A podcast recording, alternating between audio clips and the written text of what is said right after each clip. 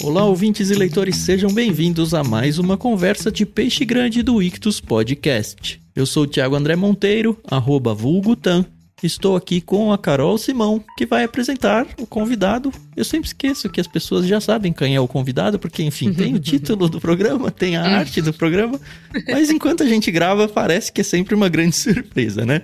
Bom dia, Carol, tudo bem? Oi, pessoal, tudo bem? Aqui é a Carol Simão e mais uma vez é uma honra para mim receber o pastor Simval Júnior. Ele vai poder falar um pouco mais dele daqui a pouco.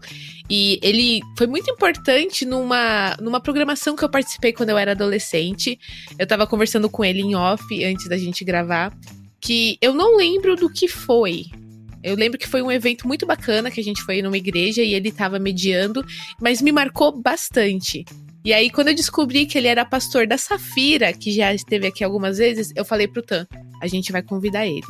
E aí a gente, durante aí o tempo, eu fui tomando coragem, né? Porque a gente tem que tomar uma certa coragem para fazer um convite importante desse, né? Mas é um prazer, pastor, ter você aqui com a gente. E eu vou deixar você se apresentar, porque eu não quero cometer nenhuma gafe, tá bom? Legal, obrigado pelo convite, é bom estar aqui. E eu me lembro do programa que a gente fez lá. Eu era professor de uma turma de, de alunos que eram líderes de jovens. Eles tinham que fazer um evento um, para jovens, com, com corte etário, a divulgação adequada, para prazo, várias, vários detalhes de um evento bem programado, que era uma parte do que eu ensinei a turma a fazer. O tema que eles escolheram foi sexo, drogas e rock and roll. A pessoa que estava no tema sexo era uma moça que sido garota de programa e tinha é, mudado de vida. Tava vivendo uma vida de fé. Sim, e, é isso mesmo. Olha aí. E, falando de música, tinha alguém que era músico lá que tocou na noite, ou tocava na noite ainda, não sei. Agora você sabe quem é que tava o representante que fala de drogas. Eu tive um passado com drogas, né? Então essa sim, sim. foi por isso que eu fui lá para contar a minha, minha história. E, mas quem fazia aplicação ou fazia tudo, eu era um, como se eu fosse um dos três eixos ali daquela, daquela noite. Foi isso. Bom, mas era para eu me apresentar, né? Sim. Bom, meu nome é Simval, eu sou ativista social, considerando a, o que a gente faz para a cidade. Eu tenho trabalhado, eu sou especializado em terceiro setor, sou formado em teologia, né? Como vocação, eu sou pastor, estou plantando uma igreja. Que mas em relação à cidade, né, o que faço é preparar empreendedores sociais para que eles façam o melhor, no sentido de que seus projetos sociais tenham um impacto é, na cidade. E aí esse é o meu, o meu principal. Então, como vocação pastoral, digamos, é isso que eu faço. Esse e... ativismo social de cidade é em qual cidade, ou Simval? São Paulo, em São Paulo.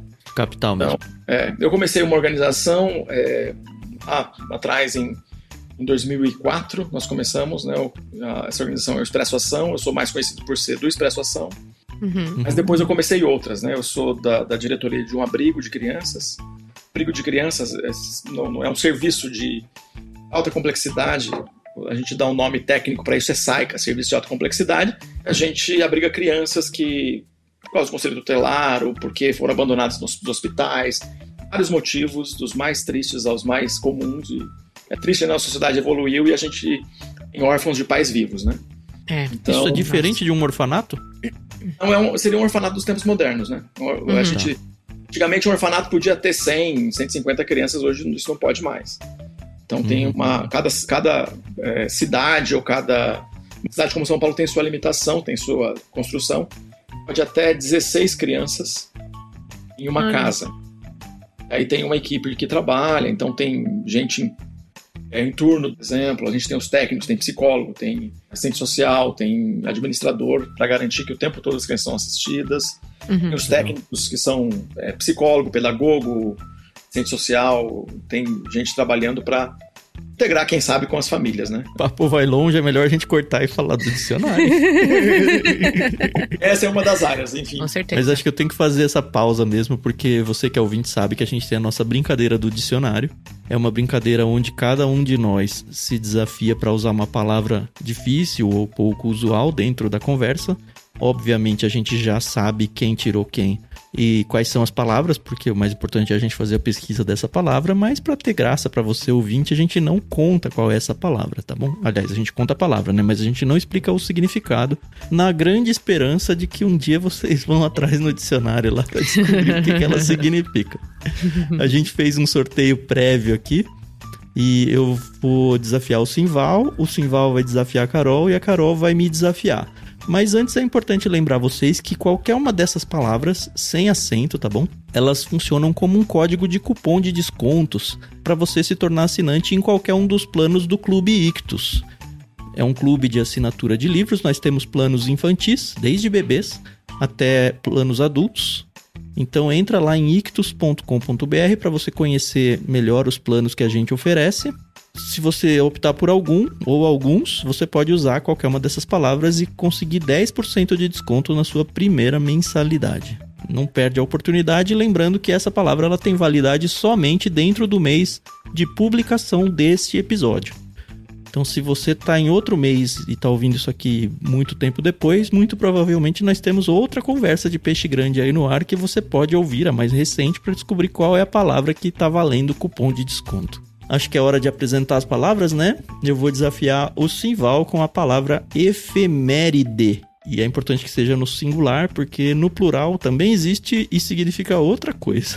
E você, Simval, você desafia a Carol com qual palavra? Com a palavra vitupério. Vitupério. Ela, pare... ela assusta, mas ela não é tão, não é tão complicada assim. Vai, vai ser legal. É. E eu termino desafiando o Tan com a palavra fósmio. Osmio. Boa. Também não sabia o significado, não. Mas não é difícil, não.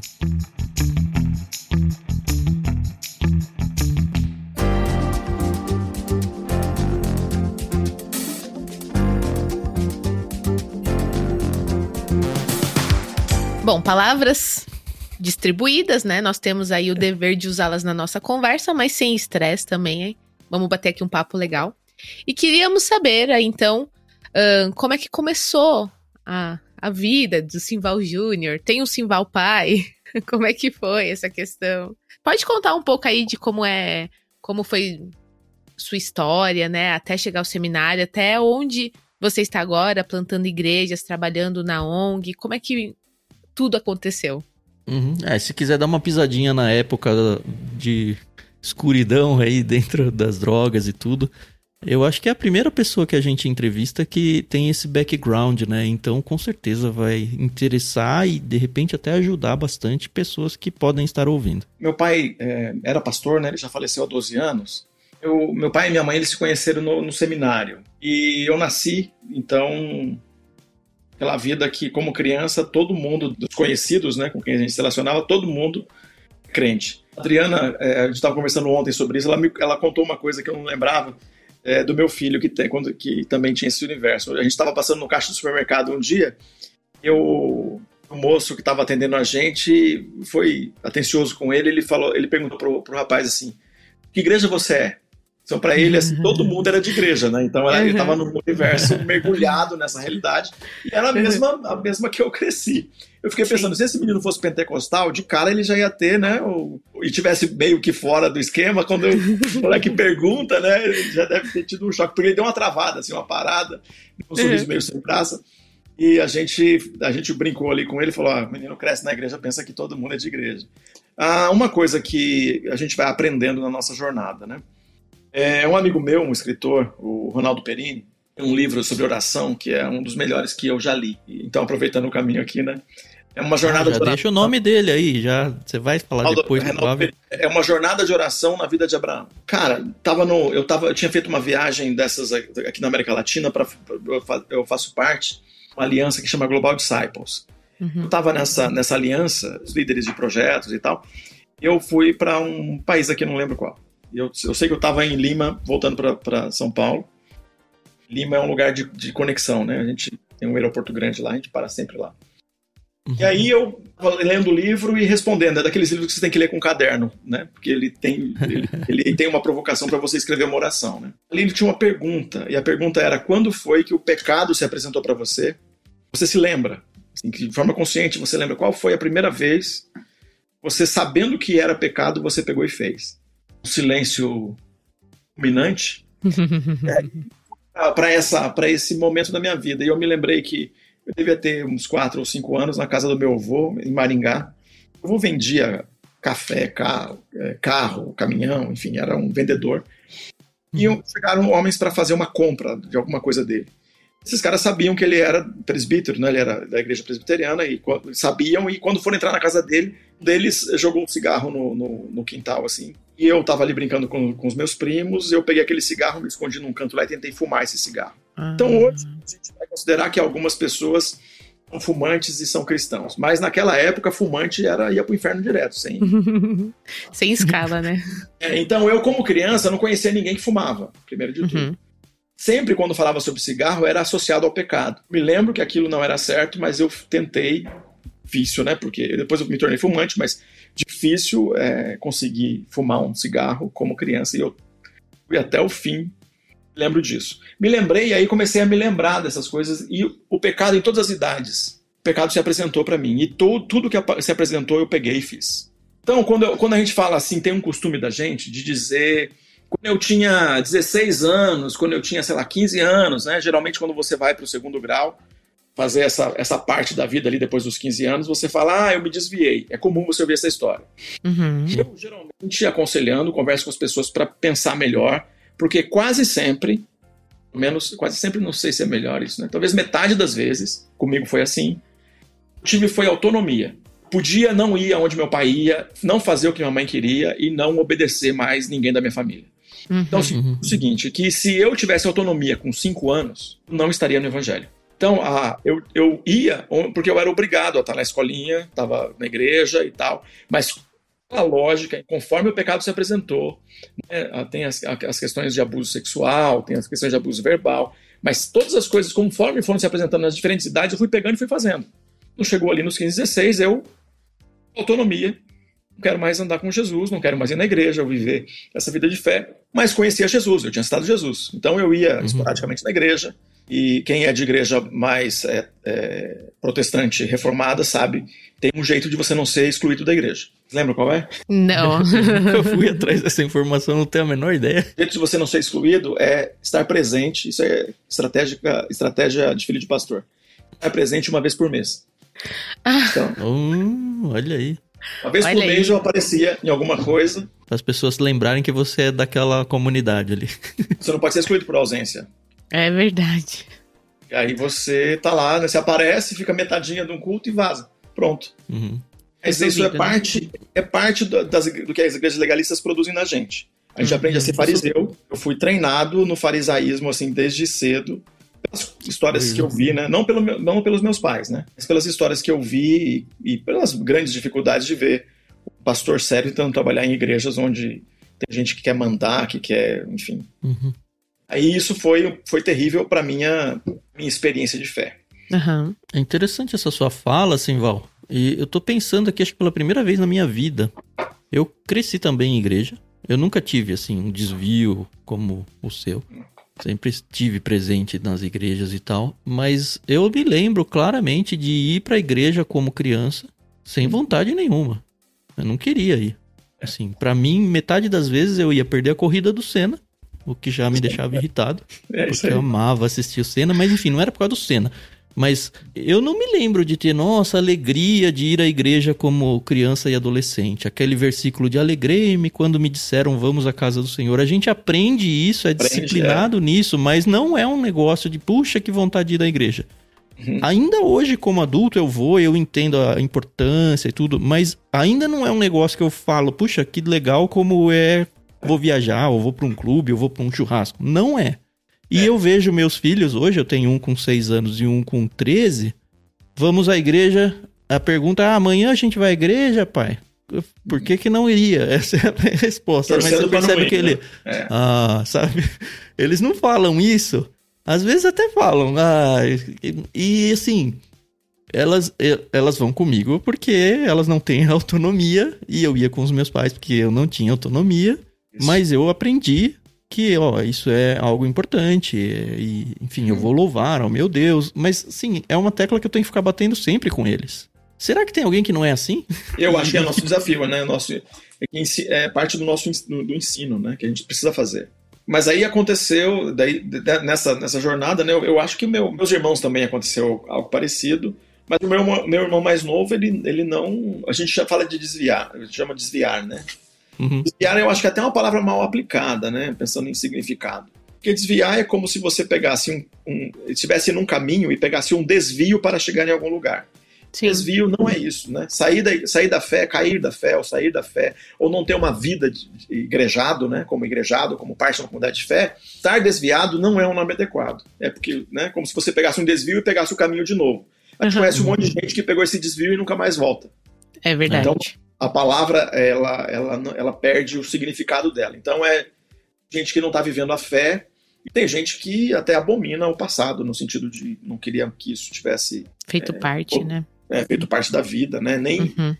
fala sobre isso, é como se esse passado não existisse. Bom, aí nesse caminho, né, fora da, da, da fé, e aí tem várias, vários problemas aí que vêm nesse, nesse caminho, que eu me, quase que naturalmente eu me juntava com todo mundo que era ruim. Todo mundo que fazia coisa errada era, era meu, meu mundo. É daquelas pessoas que todo mundo olha e fala assim, não, não é possível que vai dar uma coisa boa, nesse, esse cara não vai dar em lugar nenhum. Uhum. Eu sou o cara que você pensar assim, quem está organizando acampamento, está trabalhando com jovens, fica, olharia e falar: esse aqui não vai dar em nada. Surpreendentemente, eu sou o que chegou em algum lugar.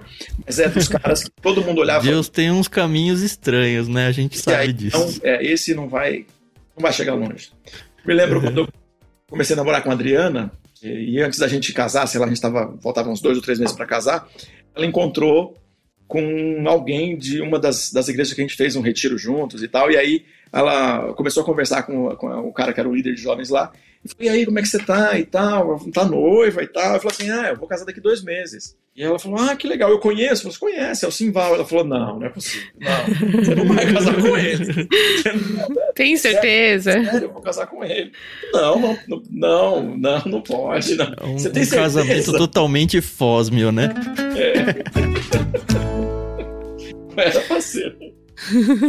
Mas enfim, o que, o que, eu, o que eu vivi voltei para Jesus depois de casado, três anos depois de casado. É, então eu continuei, daí esporadicamente, por causa dela comecei a ir mais à igreja, mas continuei vivendo uma vida.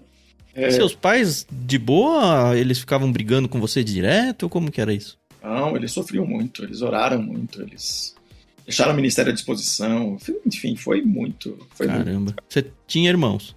Sim, dois irmãos. Eles também se desviaram, para usar o termo que você não gosta, né? Um, é, um sim. É, um talvez é, menos que eu na proporção, né? Mas, mas, também. Mas nós três somos pastores. Olha que, que legal.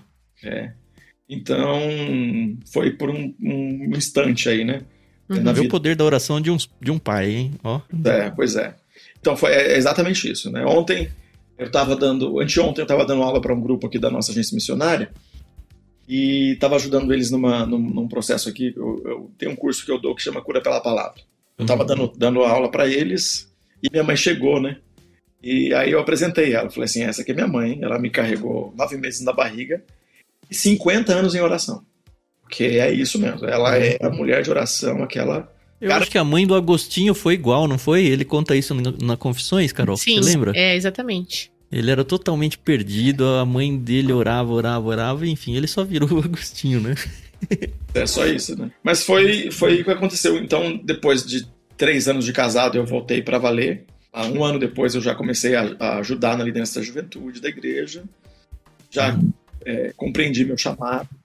Mas eu, tinha, é, eu tive recaída de cocaína já liderando jovens algumas vezes.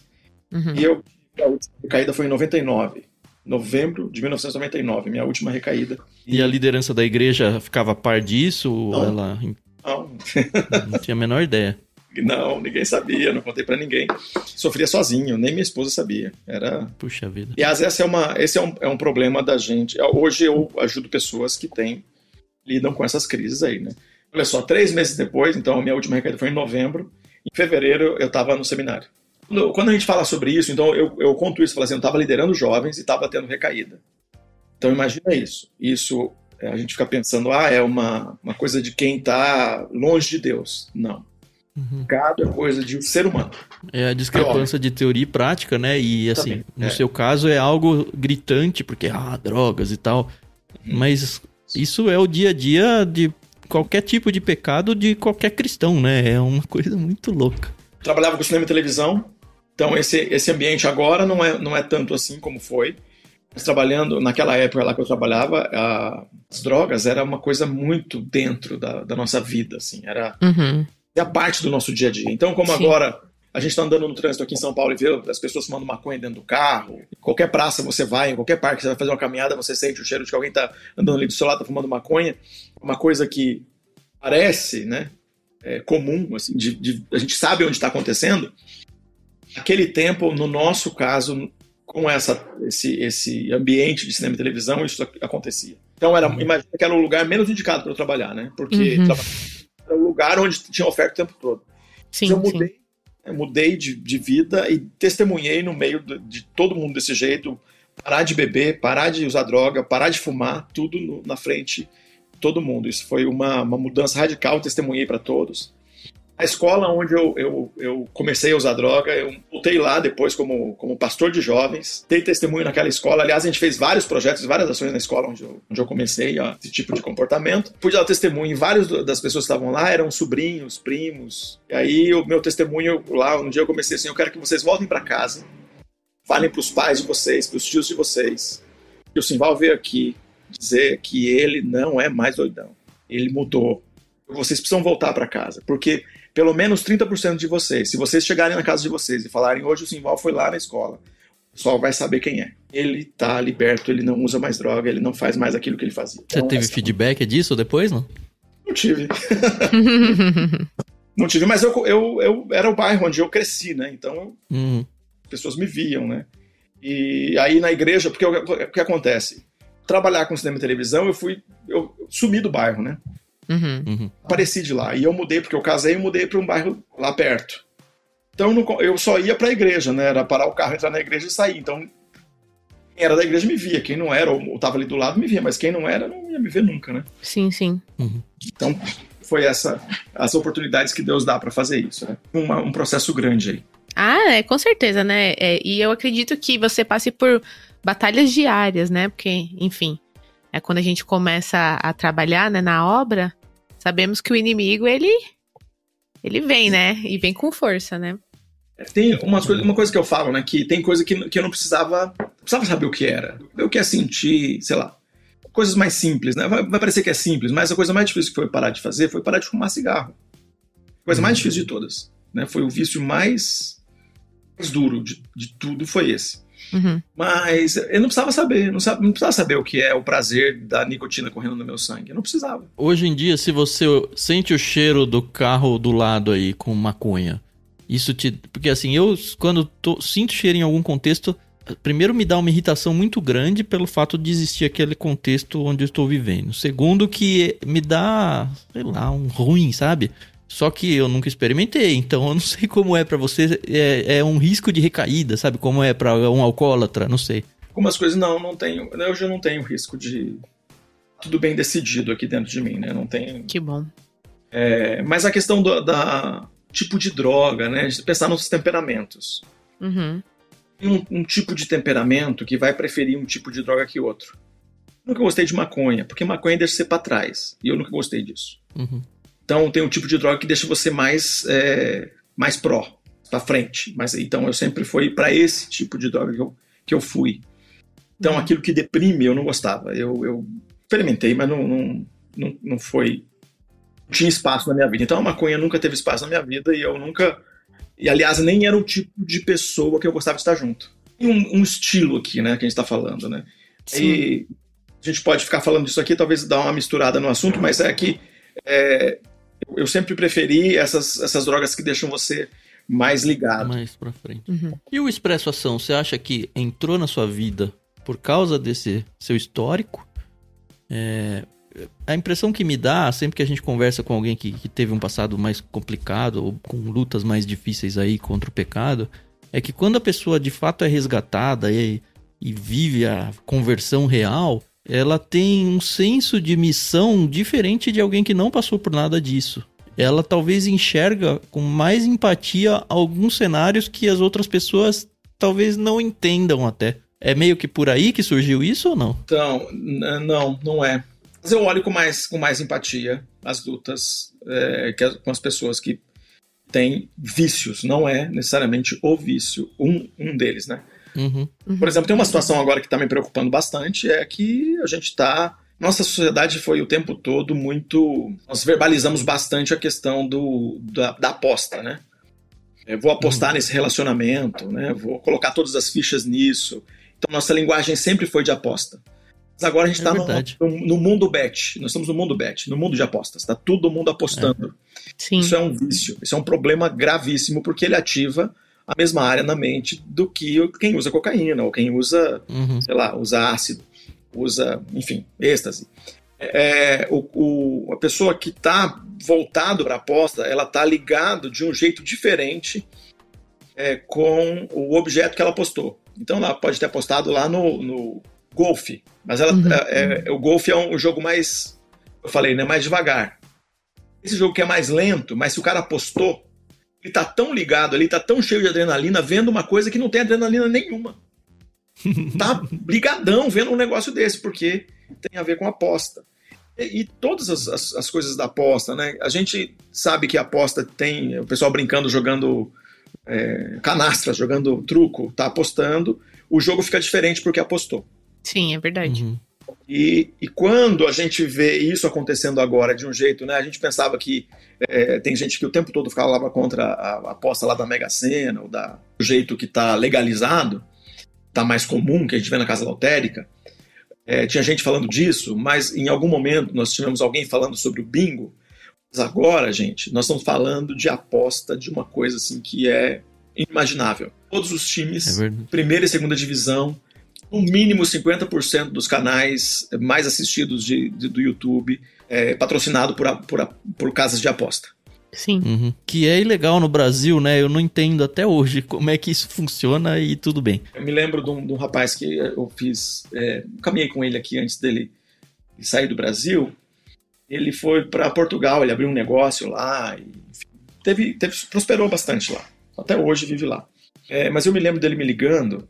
Ele falou aqui para mim um dia na nossa conversa. Ele falou assim: que o que é mais difícil para mim na hora que eu entro num bar, tomar um café de manhã é quando tem aquelas máquinas de moeda.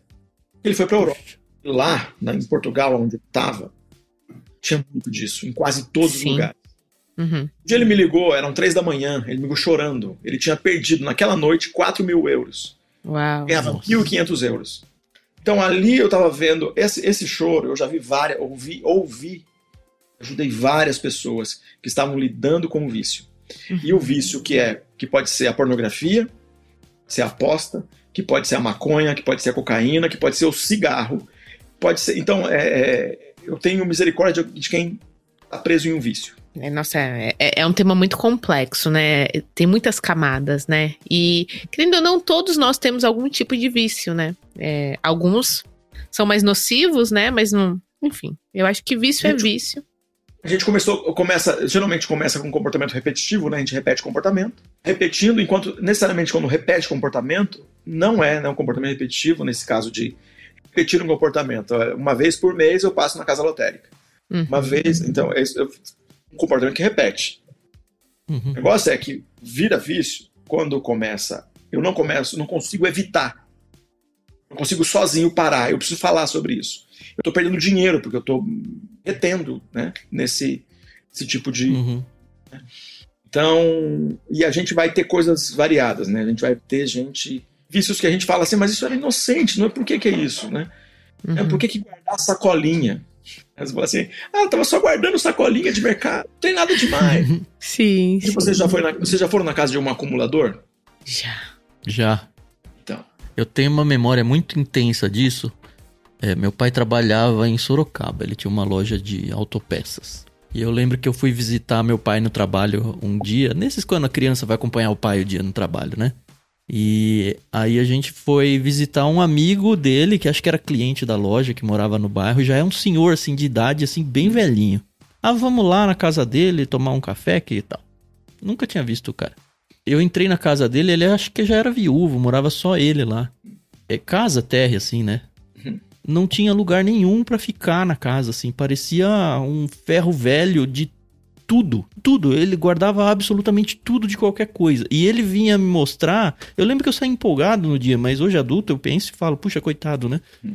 Mas olha só, jornal de, sei lá, 1930 hum. e pouco. E aí ele tinha pilhas e pilhas e pilhas de jornais e aí era tampinha de garrafa, e era latinha de cerveja, e era assim, coisas. Qualquer coisa. Qualquer coisa ele colecionava. E ele não tinha. Eu, eu lembro que eu não conseguia enxergar em lugar nenhum parede na casa dele.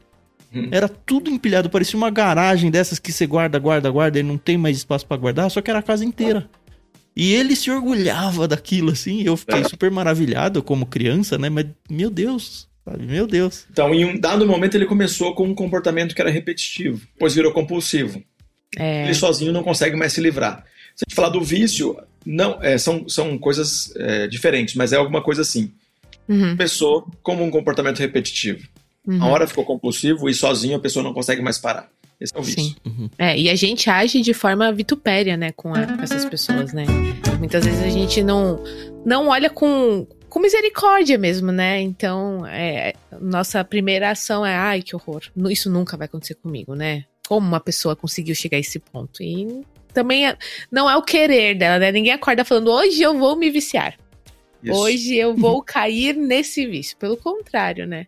Você é, é uma progressão, né? Normalmente as pessoas identificam que elas estão presas nisso e buscam ajuda, ou muitas delas nem percebem. Óbvio que tem, assim, os mais claros. Ah, eu sou viciado em bebida, em cigarro, assim, que de uma certa forma parte da sociedade recrimina, mas como a gente viu aí, tem vício de qualquer coisa, né? Às vezes a pessoa não percebe, será?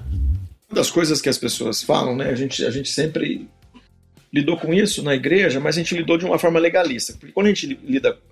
O problema da gente lidar com forma, de forma legalista é a gente pensar assim: é, Tan, eu não, eu não conheço o teu dia a dia, tua vida. Uhum. Uhum. Mas é pensar o seguinte: é tratar de uma pessoa como se eu não tivesse risco de me tornar uma pessoa como ela. Eu não tenho misericórdia nenhuma. Nunca vou ter misericórdia de alguém que eu acho que ele é.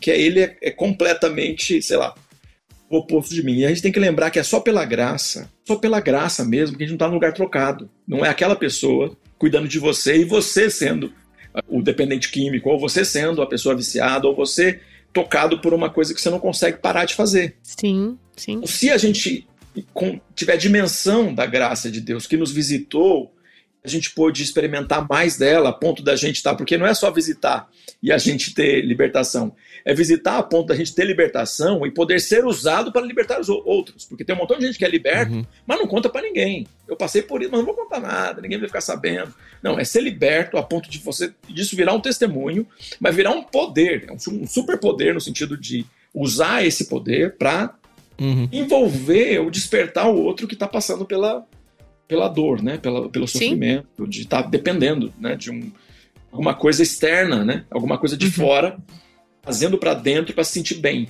Aí a gente vai ter um pouco mais, é, quem sabe, de misericórdia para ajudar essas pessoas.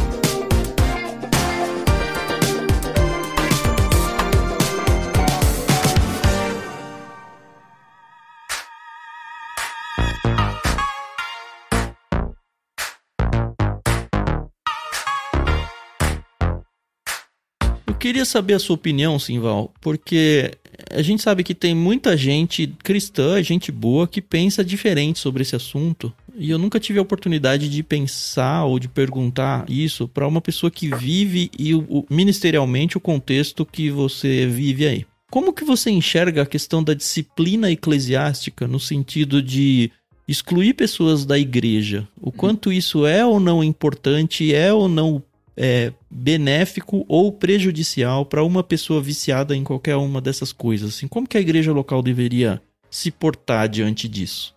É, bom, é, agora eu, como pastor, eu ah, defini algumas coisas que é que agora consigo fazer isso, né? Porque não é só sendo pastor, é, é, é junto com outros pastores, numa equipe uhum. de pastores de diferentes igrejas, ou com porque o ministério acaba meu acaba sendo mais é, ADM nacional, às vezes, né? A gente está no movimento, por exemplo, eu faço parte do movimento Sim. Vocari. Uhum. A gente influencia pastores jovens e outros para a gente pensar isso aí. Sim. Então, como é que a gente vai lidar com isso? Então, se uma pessoa veio para mim, se ela não cometeu nenhum crime, isso é importante já esse parênteses aqui, né? Desse, é... Se não, você encaminha para a polícia mesmo? Caminha, sim, sim. Tá.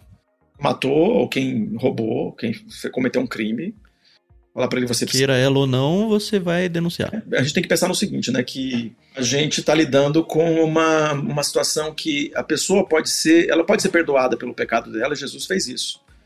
Sim. Mas tem algumas coisas que têm consequências que, que estão para fora disso. Então, quem cometeu um crime, ele tem consequências que têm a ver com o crime que ele cometeu.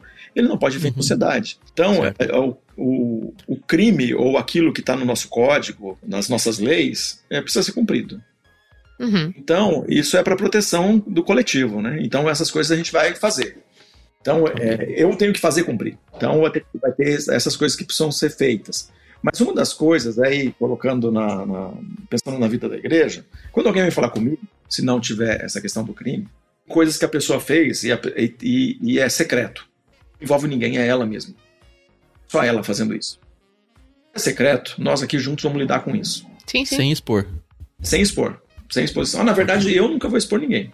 Vou fazer isso nunca. Mas nem incentivar ela a contar, ah, precisar vou, de alguma forma. Os próximos passos agora. Na hora. Uhum. Então, se for secreto, é isso. Se a gente é, se considerar que a gente tem uma, uma, uma situação e é num, num, outro ciclo, né? A gente está falando de um, um casal, está falando de um grupo, quatro, cinco pessoas que estão envolvidas numa mesma coisa. Então, a gente, eu vou tratar né, desse, com essas quatro ou cinco pessoas e vou falar mais alguém, mais vocês conhecem ou vocês estão convivendo, vocês falaram sobre isso, porque elas precisam saber de que a gente está lidando com essa, essa questão agora. Vocês vão chamar essas pessoas, eu quero conversar com elas. Mas ficou uhum. sabendo que precisa vir aqui, porque tem mais, tem possibilidade da pessoa ficar, alguém ficar sabendo, alguém está sabendo e não. Né? Então eu estou falando de um, um, processo dentro da igreja. Ah, uhum. Tem algumas coisas que a gente vai para o campo que é o escândalo. Escândalo é quando alguma coisa é, já todo mundo ficou sabendo e a gente vai ter que lidar com isso porque todo mundo ficou sabendo. Aí a gente está falando de escândalo. Algo público, né? É, o tradicional é a gravidez, sei lá, alguma é, coisa assim. É. Então, quando é, é, é escândalo. E nunca. É, e se for gravidez, aí eu nunca vou falar na frente. E uhum. de vez em quando vem alguém falando assim: ah, pastor, por que, que tá, tá coisa está acontecendo e você não falou nada? Eu falei: é, porque o segredo que te protege de qualquer coisa que pode acontecer na sua vida e eu ter que te ajudar, protege essa tal, tal pessoa. Você precisa descansar que equipe pastoral está cuidando disso. Sim, sim. Se você não puder descansar que a equipe pastoral está cuidando disso, não, você não pode ficar aqui na nossa vida de comunidade. É. Você quer ir para um lugar onde todo mundo é exposto. E aqui não vai acontecer isso. Eu nunca vou na frente falar fulano tá assim, fulano tá assado. Na verdade, essa é uma, é uma questão que a pessoa tá, vai, ela vai procura a pessoa, pergunta para ela o que está acontecendo. Ela vai dizer: o pastor está me acompanhando, está me ajudando, lidando com isso, o pastor está orando por mim, tal, né? Colocou duas pessoas para me acompanhar, vai dizer isso. É assim uhum. que a gente vai fazer, é, que eu tenho feito. Considerando, né, ainda pensando no modelo das parábolas de Lucas, isso é uma coisa também que eu uso bastante para fazer. A parábolas de Lucas, capítulo 15, a gente tem a parábola da ovelha perdida, a parábola da moeda perdida e a parábola dos dois filhos. A gente tem na parábola da, da, da ovelha perdida, a ovelha se perde por inocência. Toda vez que alguém aqui da, da, igreja que eu estou plantando aqui, alguém se distancia, ou da igreja que eu estava antes, alguém se distancia e é por inocência, eu irei atrás. Eu vou um jeito de conversar com essa pessoa. Tem uma outra possibilidade, que na parábola da moeda perdida é a moeda se perde por descuido. Se alguém se perdeu por descuido, e eu percebo, passou três, quatro meses e a gente conversa aqui, o pastor, ela tinha pedido socorro e você não tinha percebido. Eu falei, pois é, descuido meu, vou atrás. Descuido do líder do grupo pequeno, vamos lá, vamos, vamos de algum jeito estar tá perto dessa pessoa. E lembra no filho, aquele que sai de casa, o filho que sai de casa, ele se perde por obstinação. Ele uhum. decide ir embora. Quando ele decide ir embora, tem um outro jeito de fazer. Né? Eu vou avisar para essa pessoa por mensagem, por um áudio, por uma ligação, eu vou dizer para ela, eu estou no mesmo lugar que eu sempre tive. A distância de uma ligação e de uma mensagem. Você me chamar, eu vou, mas eu não vou mais, é, não vou ficar indo atrás dessa pessoa, porque uhum. ela decidiu que ela vai embora. Então, a gente uhum. considera considero isso. E agora, uma coisa que a gente tem que ficar atento, porque acontece bastante, lembra que a parábola tem dois filhos, né? Um dos filhos está perdido dentro de casa. Então a gente fica de olho nisso, porque pode ser, no meu caso, aquela, naquela situação, quando eu falei lá no meu, meu testemunho agora há pouco, estava perdido dentro de casa. Estava indo na igreja. Tinha 14 anos e estava ali perdido. Uhum. fazendo tudo que todo mundo faz. Eu tava, tinha minha Bíblia. Obrigado pelo meu pai, eu fazia devocional todo dia obrigado lá pelo meu pai, eu estava lendo o Novo Testamento em um ano. Uhum. Mas isso não tinha feito em mim, porque eu estava fazendo por obrigação. Na hora que acontece qualquer coisa ali, eu era o aquele que está perdido dentro de casa, né? Então, Caramba, eu faço isso com meu filho. Ele lê porque eu mando ele ler. É, mas, mas acho que eu vou continuar. Um, vai ser o um processo aí que você vai aplicar agora. Né? É, ainda tá. Acha, né? A gente sempre acha que nossos filhos estão crianças demais, né? Mas. Não, eu acho enfim, ele ainda é, tem 13 é caminho, anos. Né? É o nosso caminho, é. né? É o nosso caminho. A gente precisa. Quem... Jesus salva, mas não educa. Quem é que educa? A gente vai ter que educar, mano. Não tem outra saída. Hum. Enquanto não tiver, não tiver um modelo de educação mais é, disruptivo que funcione, ah, eu acho que é por esse caminho que a gente vai, né? Uhum. Tá bom, tá respondido. Quer contar um pouquinho sobre o Expresso Ação pra sim, gente, sim. não? Eu gravava um programa que chamava Gente que Faz, do Bamerindos, que era antes do Jornal Nacional. É um documentário. Uhum. E depois eu gravei um outro que entrou no lugar dele, que era o Brasil Real, que era patrocinado pela Petrobras. Viajei o Brasil todo gravando esse documentário. gravei uma, mil coisas, né? Mas especificamente esse documentário, o Gente que Faz e o Brasil Real era pegando histórias de pessoas que estavam fazendo alguma coisa de comum, que estavam mudando tudo. Tava, né, uma, o cara, uma, um grupo de pessoas começou uma cooperativa lá que vende siri, lá na Vila Velha, me lembro disso, ou que vende peixe lá no, no, no Amazonas, ou os, os, os, os carregadores lá do, do, do, porto de Taquatiara, no Amazonas, enfim, várias histórias inspiradoras assim. Era uma pessoa só, uma mulher, jovem com 18 anos, um adolescente. Agora era uma família, um grupo de pessoas. E eu, vendo tudo aquilo, era a hora que eu estava voltando para Jesus. Eu comecei a ver tudo aquilo lá e pensava assim, cara, eles fazem tudo isso, e com exceção uma ou outra, ninguém era de Jesus. Ninguém era cristão. Uhum. Ou era cristão católico, ou era, né? Um ou outro. A maioria, vários, né? Era, muitas vezes eu gravei no, gente do Candomblé que estava fazendo isso, ou gente que era ateu. E quando eu estava vendo isso, eu falei assim: imagina se esses caras fossem de Jesus, quanto eles fariam. Eu era de uma igreja isolacionista. A gente estuda isso no livro do, do, do Evangelho Social, né? O Nibor. Nibor escreve sobre isso, e o Tim Keller, no Igreja Centrada, ele trata disso em dois capítulos. O isolacionista é a igreja que considera que o mundo ele considera em duas categorias mesmo, uma dualidade. O mundo é seu inimigo que tem no mundo é teu inimigo. Você só vai lá para alcançar alguém para você trabalhar e ganhar dinheiro. Mas você volta correndo para dentro da igreja e tudo que você faz é na igreja ou com quem é de igreja. Você não, não se relaciona com mais nada que está fora dali. Nunca vai em nenhuma festa de aniversário dos seus parentes se eles não forem crentes. Sim, nossa, sim. Isso é uma igreja isolacionista, que se isola em relação ao mundo, uhum. achando que isso protege as pessoas. A minha igreja era isolacionista. Agora, em compreendendo isso, eu vou entender que algumas coisas, filosoficamente falando, uhum. e a igreja isolacionista, ela era contra o meu espírito livre. O espírito livre, empreendedor, minha natureza empreendedora, aquilo que eu nasci para ser. Uhum. Parte de eu me distanciar do evangelho tem a ver com, com a curiosidade de viver coisas que meu pai poderia ter vi vivido comigo e não era pecado. Ir no estádio, não era pecado. Ou ir comigo numa festa uhum. de rua, feira de rua, numa, sei lá. Eu vivi isso porque eu fui proibido de fazer isso, eu tinha que estar em casa às nove e meia da noite.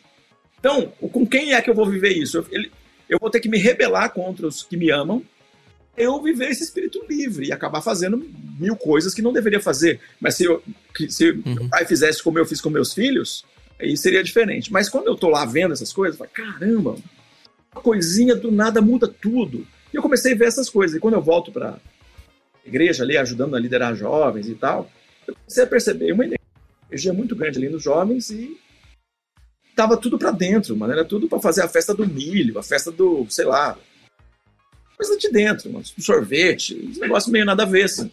Uhum. Falei, a gente precisa, re, é, precisa rever essa, essa energia. Eu comecei a pensar em coisas que a gente podia fazer. Aí fui para uhum. Mocidade para Cristo, fiz um treinamento e a gente começou a estudar em ação em uma escola. Eu não sabia, mas estava começando um avivamento. A gente era de uma igreja que devia ter uns 50 membros e em dois ou três anos, a gente chegou a 50 jovens no culto de jovens. Só avivamento. A gente botar mais um zero aí enlouquece, né? Você falar que é 500, aí tudo... Mas quando, quando a gente está nesse número aqui, mas a proporção é essa. A gente fez é, numa, num dia, a gente fez uma, participou no evento cultural da escola, e aí eu começo com essa energia, começo a conversar na escola e falar, ah, vai ter um evento cultural. Eu peguei e falei para os nossos adolescentes, então escreve lá, banda da igreja, que a gente vai tocar lá.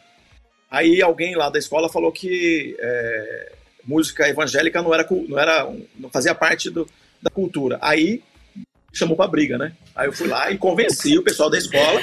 claro que é uma expressão cultural, é música e tal. E a avaliação é que a banda da igreja foi a melhor apresentação artística que teve lá, porque a gente foi lá e, modéstia à parte, a gente sabe, né, que música é com, começa na igreja, né? Sim, sim, sim. E... Quantos e quantos músicos não tem no seu histórico, né? Ah, eu tocava na igreja e aí começa todo isso, isso. o testemunho, né, né? Às vezes né, não é nem testemunho, porque enfim, ele já saiu da igreja. É. Mas uh, o discurso sempre é por aí, né?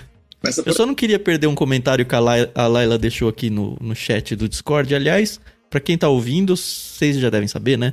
A gente transmite todos os podcasts dentro do nosso Discord. Por lá a gente organiza leituras coletivas e transmite os podcasts. Então tem uma galera ouvindo aqui. E a Laira deixou pra gente o seguinte recado: Vivi isso a vida cristã inteira. E ainda me achava demais, com muitos scores no reino de Deus. É muito isso, ser cristão que não sai, né? É o, é o síndrome do filho que ficou em casa, eu acho. É, é. é realmente muito difícil quebrar esse padrão, mas precisamos cuidar disso constantemente, por isso nos, pois isso nos leva inevitavelmente a julgar o outro. Eu era muito isolacionista para usar a palavra que você usou aí. Aliás, tá devendo uma, hein? Não vai esquecer disso. Não, não vou esquecer. Naquela, nessa semana a gente fez, a gente fez o evento cultural, a gente num outro momento limpou uma praça. É, tinha uma igreja que estava sendo, tava sendo plantada num, num bairro aqui na Zona Sul, a gente limpou uma praça, juntou os galhos, o lixo que estava lá, e aconteceu uma coisa, a gente, cada um deu cinco reais para a gente comprar os sacos de lixo. Uhum. A gente começou uhum. a juntar o lixo e, a, e um homem veio com um cachorro grandão assim, perguntou o que vocês estão fazendo aí e tal. Eu não estava no grupo, eram meus jovens e adolescentes que estavam lá, eu estava em outro grupo fazendo uma outra coisa. Falei, a gente está limpando a praça aqui. Aí o cara pergunta, mas por que, que vocês estão fazendo isso? Não, porque a gente acho que a praça não pode ficar assim, né? A gente tem que fazer alguma coisa por ela. O cara falou, tá bom. Ele foi lá, deixou o cachorro na casa dele, voltou e começou a ajudar. Olha que legal. Que legal. Mas aí aconteceu mais coisa ainda. Aí ele falou, quando eles terminaram, ele falou assim, vocês não querem ir lá em casa? Olha. A pessoa falou, ah, era a melhor casa da região. Eles foram na casa do cara. Chegou lá, tinha suco e bolachas lá que a, mãe, a mulher dele tinha separado lá, preparado para eles. Uhum. Ele falou assim: vocês fizeram uma coisa tão legal aqui pela praça da nossa, do nosso bairro. A gente preparou isso aqui para vocês. Conversaram com ele, oraram com ele. Eu não lembro se ele citou Jesus ou não. Parece que sim, não me lembro direito. Mas, ah, na hora que aconteceu isso, eu falei, cara, tá acontecendo aquele negócio que eu percebi que aconteceria. Se a gente começa a se movimentar para fora. Minha esposa está fazendo um curso de, de, teologia e o professor dela, né, o pastor Nino, convidou para fazer um, um, trabalho na capelania do Hospital São Paulo. Ai, que legal. É demais o trabalho dele. A gente conhece ele. A gente entrevistou ele já também antes de ter podcast, né? Ele foi peixe grande aqui pra gente. E aí eu fui lá. Deus é bom, né? Eu uma, umas conexões que me aproximou do Nino, eu, eu nunca mais vi, o vi, mas a gente tem o amigo do filho dele, a gente tem, enfim, várias coisas aí. Uhum. Geralmente eu jogava futebol no sábado de manhã, ou dormia. Eu fui com a Adriana lá para o Hospital São Paulo para fazer o voluntariado. Aí, na minha, no meu desafio lá, eu tinha cada um lá o seu paciente. Eu fui lá buscar meu paciente. Lá, subi vários andares, fui lá para um lugar. Uma, uma moça que tinha mais ou menos a minha idade tinha feito uma cirurgia na cabeça. Naquele tempo não tinha celular, nem telefone, assim, que a gente ligava facilmente. Ela foi fazer um exame no hospital e acabou ficando e fazendo cirurgia de emergência. E aí eu empurrando a cadeira dela e ela agradecia para mim a cada 30 segundos, ela falava obrigado. Eu não sei se ela estava grata mesmo, brincadeira. Ou ela esquecia porque fez cirurgia na cabeça, esquecia que tinha agradecido. Mas ela foi agradecendo e a gente foi. Aí chegou lá no, no, no na, na capela, tocou, né, a moça da nossa, da nossa nosso grupo lá, tocou duas músicas dessas que a gente canta desde que a gente nasceu. Isso aí é quando que eu aprendi, por exemplo, sei lá, eu me lembro, uma das que cantou lá foi Estrela da Manhã. Uhum. Uhum. E eu era durão. E eu tava muito emocionado, eu tive que me controlar para não começar a chorar. Eu pensando assim, caramba, eu vou chorar com essa música. Eu fiquei pensando nisso, né? a eu... vida inteira eu ouvi isso. É, como é que pode, né? Chorar com Estrela da Manhã é o fim mesmo, né? E levei a moça para pro. Levei a cadeira de roda da moça de volta pro quarto dela, agradecendo. Mas eu, eu escrevi um texto e falo sobre isso, que naquele dia, essa mulher desconhecida, ela que, me, que ela que empurrou minha cadeira. Ela me levou para o voluntariado, é. para o serviço. Olha que Falo que ali era a semente do que é o Expresso Ação. Então, é, começou um movimento que não tinha nome, que demorou por cinco anos sem nome, mas que se tornou uma missão, esse avivamento, que espalhou gente é, daquele grupo lá de jovens, eu tinha, só tinha um concurso superior. A igreja quebrada, só tinha um curso superior. E agora, gente, tem pessoas espalhadas pelo mundo, literalmente, pelo mundo. Gente poliglota, gente doutor, mestre, gente que saiu daquela quebrada lá. Porque a gente decidiu que todo mundo ia estudar, decidiu que a gente ia lutar para que eles estudassem. Tem gente dos mais brilhantes, gente que passou em primeiro lugar na Unesp em administração, gente que Uau. pagou bolsa 100% no Mackenzie, coisas incríveis que Deus fez, que a gente decidiu que a gente não ia viver isolado. Aí e levou para lugares e continua levando, né? Porque a gente está trabalhando no movimento Vocari com os, no, com os nossos os líderes dessa organização aqui, continua uhum, sendo isso, uhum. né? Continua acontecendo. Então foi isso que aconteceu com o Expresso Ação. E aí eu fui para o terceiro setor e só que aí entender uma coisa, né? E quando eu falo para dentro da igreja, eu estou falando de missão. Mas quando eu falo para fora dela, eu tenho que falar como um ativista social. E é isso que eu faço. Uhum. Então, para falar fora, tá. de, pra, fora dela, para falar com, com o deputado, para falar com o vereador, para falar na Secretaria de Ciência Social, para falar sobre os moradores de rua, para falar, melhor, para falar sobre os homens e mulheres em situação de rua, eu vou precisar é, falar de outro jeito. Então, saber como Aí a falo... necessidade de ser uma ONG formalizado. Isso. Aliás, explica para quem não conhece o termo, o que, que é o terceiro setor? O terceiro setor é, uma, é uma, um dos setores, né? A gente vai falar que tem o setor de serviço e o setor de governo, né? E o terceiro é esse que não está ligado ao governo e que é a sociedade civil organizada. Então, uhum. uma, um, a gente vai ter, nesse, no terceiro setor, vai ter muita, muito que a gente coloca no terceiro setor e que é confessional. Né? As igrejas, por exemplo, são terceiro setor. Uhum. Hospitais, se for, se, se for um hospital beneficente, é terceiro setor. Então, o hospital pode ser um negócio, então tem várias coisas que podem ser um negócio. Se for um negócio, estão na área de serviço e não são terceiro setor. Então, um hospital pode ser um negócio uma clínica pode ser um negócio, então ele não está uhum. Terceiro setor. Agora, se for beneficente, ele está no terceiro setor. Uma faculdade. Por definição, pode... todas as ONGs são terceiro setor. E são terceiro setor. Uma faculdade, uma escola, ela pode ser um negócio, ou ela pode ser, ser beneficente, então estaria no terceiro setor, porque é suportado financeiramente não pelo, pelo recurso é, recebido dos alunos. E tem bastante coisa que a gente pode discutir sobre isso, porque tem algumas fundações uhum perdem, inclusive, né, o seu, seu posicionamento dentro do terceiro setor porque abusam dessa, desse direito, porque tem imunidade de impostos e tem algumas coisas que pode ser alcançado por aí. Então, uhum. pensando em terceiro setor, aí tem algumas formas da gente se organizar. Tem algumas que fazem parceria com o Estado. Essa organização que eu falei para vocês, que, que a, a Casa Limiar, que eu sou da diretoria, nós temos um convênio com a Prefeitura de São Paulo para fazer o trabalho de acolhimento de crianças, né? Uhum. É, é, alta complexidade, mais alta que a Fundação Casa. A assim, Fundação Casa, para quem não sabe, é a antiga FEBEM, né? Então a gente considerar que existe média complexidade, alta complexidade e baixa complexidade. Eu sou especializado em, em baixa complexidade. Não quer dizer que não é complexo, né? Baixa uhum. complexidade, modelo, por exemplo, Sim. o contraturno escolar é baixa complexidade. Os trabalhos de prevenção.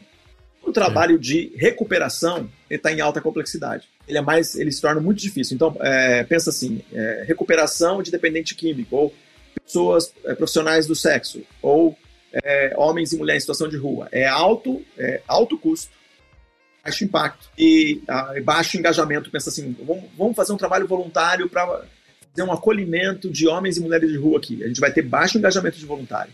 O desafio é muito grande. Uhum. Então, é, você precisa pensar nessas coisas antes, né? As pessoas pensam, ah, vamos fazer isso e é, tem muita estratégia e muito trabalho que precisa ser feito para pensar bem como que você pode fazer uma boa entrega. Sou especializado nisso. É interessante que as igrejas se envolvam com isso, né? Não fiquem viradas para dentro de casa só. Isso. O Eduardo aqui no chat, ela colocou, é baseado nesse princípio da igreja aí realmente para fora que se iniciou um projeto que ele participa aqui, né? Um projeto social do Jô Semear. Mas assim, eu, eu vejo tantas igrejas que só se preocupam com seu umbigo, sabe? É, é triste, né? Acho que é do que eu conheço. É ele mesmo. Legal. Uma das coisas que a gente tem é o seguinte, que as igrejas se especializam num, num, trabalho de diaconia que nós falamos. O trabalho de diaconia, ele é um trabalho necessário, mas a gente precisa mais, mais é, pensar que a gente precisa de transformação social. Transformação social não é diaconia.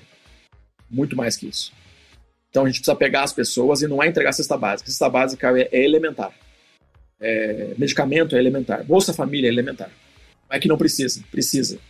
Mas, é, Bolsa Família ou, ou seguro, uh, Bolsa, sei lá, qualquer uma, né? Que quando muda o governo, muda o nome, seja lá qual uhum. for. A gente tem um problema aqui toda vez que ele está sendo entregue sozinho. Precisa ser entregue com uma série de fatores. Porque uma pessoa que está em desamparo social, ela precisa experimentar a transformação. Então, é, quando a gente tem uma criança que vem para a gente pelo conselho tutelar, geralmente a gente vai descobrir que a mãe tem outros filhos. E a mãe não faz pré-natal, mas ela recebe o, algum recurso do governo. Então a gente precisa atrelar esse recurso do governo com coisas que precisam ser feitas. O menino de 5 anos, 6 anos, precisa estar matriculado na escola. Uhum. E começar a faltar, ela para de receber o recurso. Que é assim que a gente vai educar as pessoas. Ela precisa fazer pré-natal se ela estiver grávida. A gente sabe que se ela não fizer pré-natal, ela pode correr risco de vida e da vida do bebê que está vindo. Exatamente, aí. exatamente. Então a gente, é. coisas que uma, uma, uma mulher, uma mãe mais informada vai fazer naturalmente. Sim. Grávida, vai fazer pré-natal. É, é, a criança tem seis anos, vamos matricular ela numa escola. Uhum. Natural. Agora, a gente que está no desamparo social, gente que está abaixo da linha da miséria, não pensa assim. Então, a gente, a gente que está numa outra classe social, a gente acha que, é, mas é tá lá, é só ir. Não, a gente vai ter que criar métodos de trabalho que vai garantir que essa pessoa faça isso. Então, quando eu tenho um, um trabalho de prevenção, eu vou chamar as mães, trabalhar com as mães aqui. Vou ajudar essas mães, essas mamães, a entenderem que seu é, é, companheiro não pode agredir, não uhum. pode abusar, pode estuprar. A gente vai ensinar, as pessoas não sabem, as mulheres não sabem, algumas estão sendo estupradas o Caramba. tempo todo. A gente tem que ensinar isso aí. Né? É verdade. É parte da nossa, da nossa missão que agora a diaconia ela só vai olhar para o que eu posso dar. Sempre, né? Que tá meio que ligado ao assistencialismo. Né? O que, que eu posso dar? Eu posso dar o sopão. O sopão é meio sem compromisso até, né? Porque junta aí o que, está sobrando na, na, tua casa, o que você cozinhou ontem que você não vai comer hoje, mais um repolho que está sobrando lá, mais uma batata que está ficando verde, você traz, e aí a gente faz uma sopa. É o que uhum. sobrou, é o que eu posso dar. Formação uhum. social é uma coisa do degrau de cima, é o que a pessoa precisa pessoa precisa? Criança precisa de escola. Mulher grávida precisa de pré-natal. Mulher, mulher que está sozinha precisa de ser protegida, porque sempre vai aparecer alguém para abusar dela. Vários elementos assim para a gente pensar em ações que de fato transformam uhum. a cidade. E é isso que a gente tem feito através da Glocal Aceleradora, que é a, a outra, outro movimento que eu sou fundador, que eu faço parte. Né? No final você vai passar os links e arrobas e tudo o necessário para que as pessoas se informem um pouco mais e, e também façam parte, né? Por que não? Prazer. Isso é, é nós chamamos dentro da igreja, isso que eu estou falando para vocês, de missão urbana. Só que é, missão urbana tem sentido eu falar dentro da igreja. É, o pessoal do Irmãos.com, que é parceiro nosso no literário, eles se envolveram muito com isso. Tem muitos podcasts do lado deles lá falando sobre isso. Se não me engano, você já gravou alguma ah, coisa com eles lá também, né? Várias coisas a gente já fez juntos, a gente é Paulinho já fez coisas comigo. Quando a gente estava começando a igreja aqui, o Paulinho e a Adriano nos ajudaram muito. Que legal. É, ele fazia as artes. que participou gente. de várias coisas ah, aí com legal. vocês. É, eles estão é. no Vocari, né? Mesmo lá na Espanha, eu é. sei que eles é. acabam atuando de alguma forma, né? Quando eles vêm para o Brasil, ou quando eles vieram para o Brasil, eles passam aqui. E se vierem e não passar aqui, Terão problemas.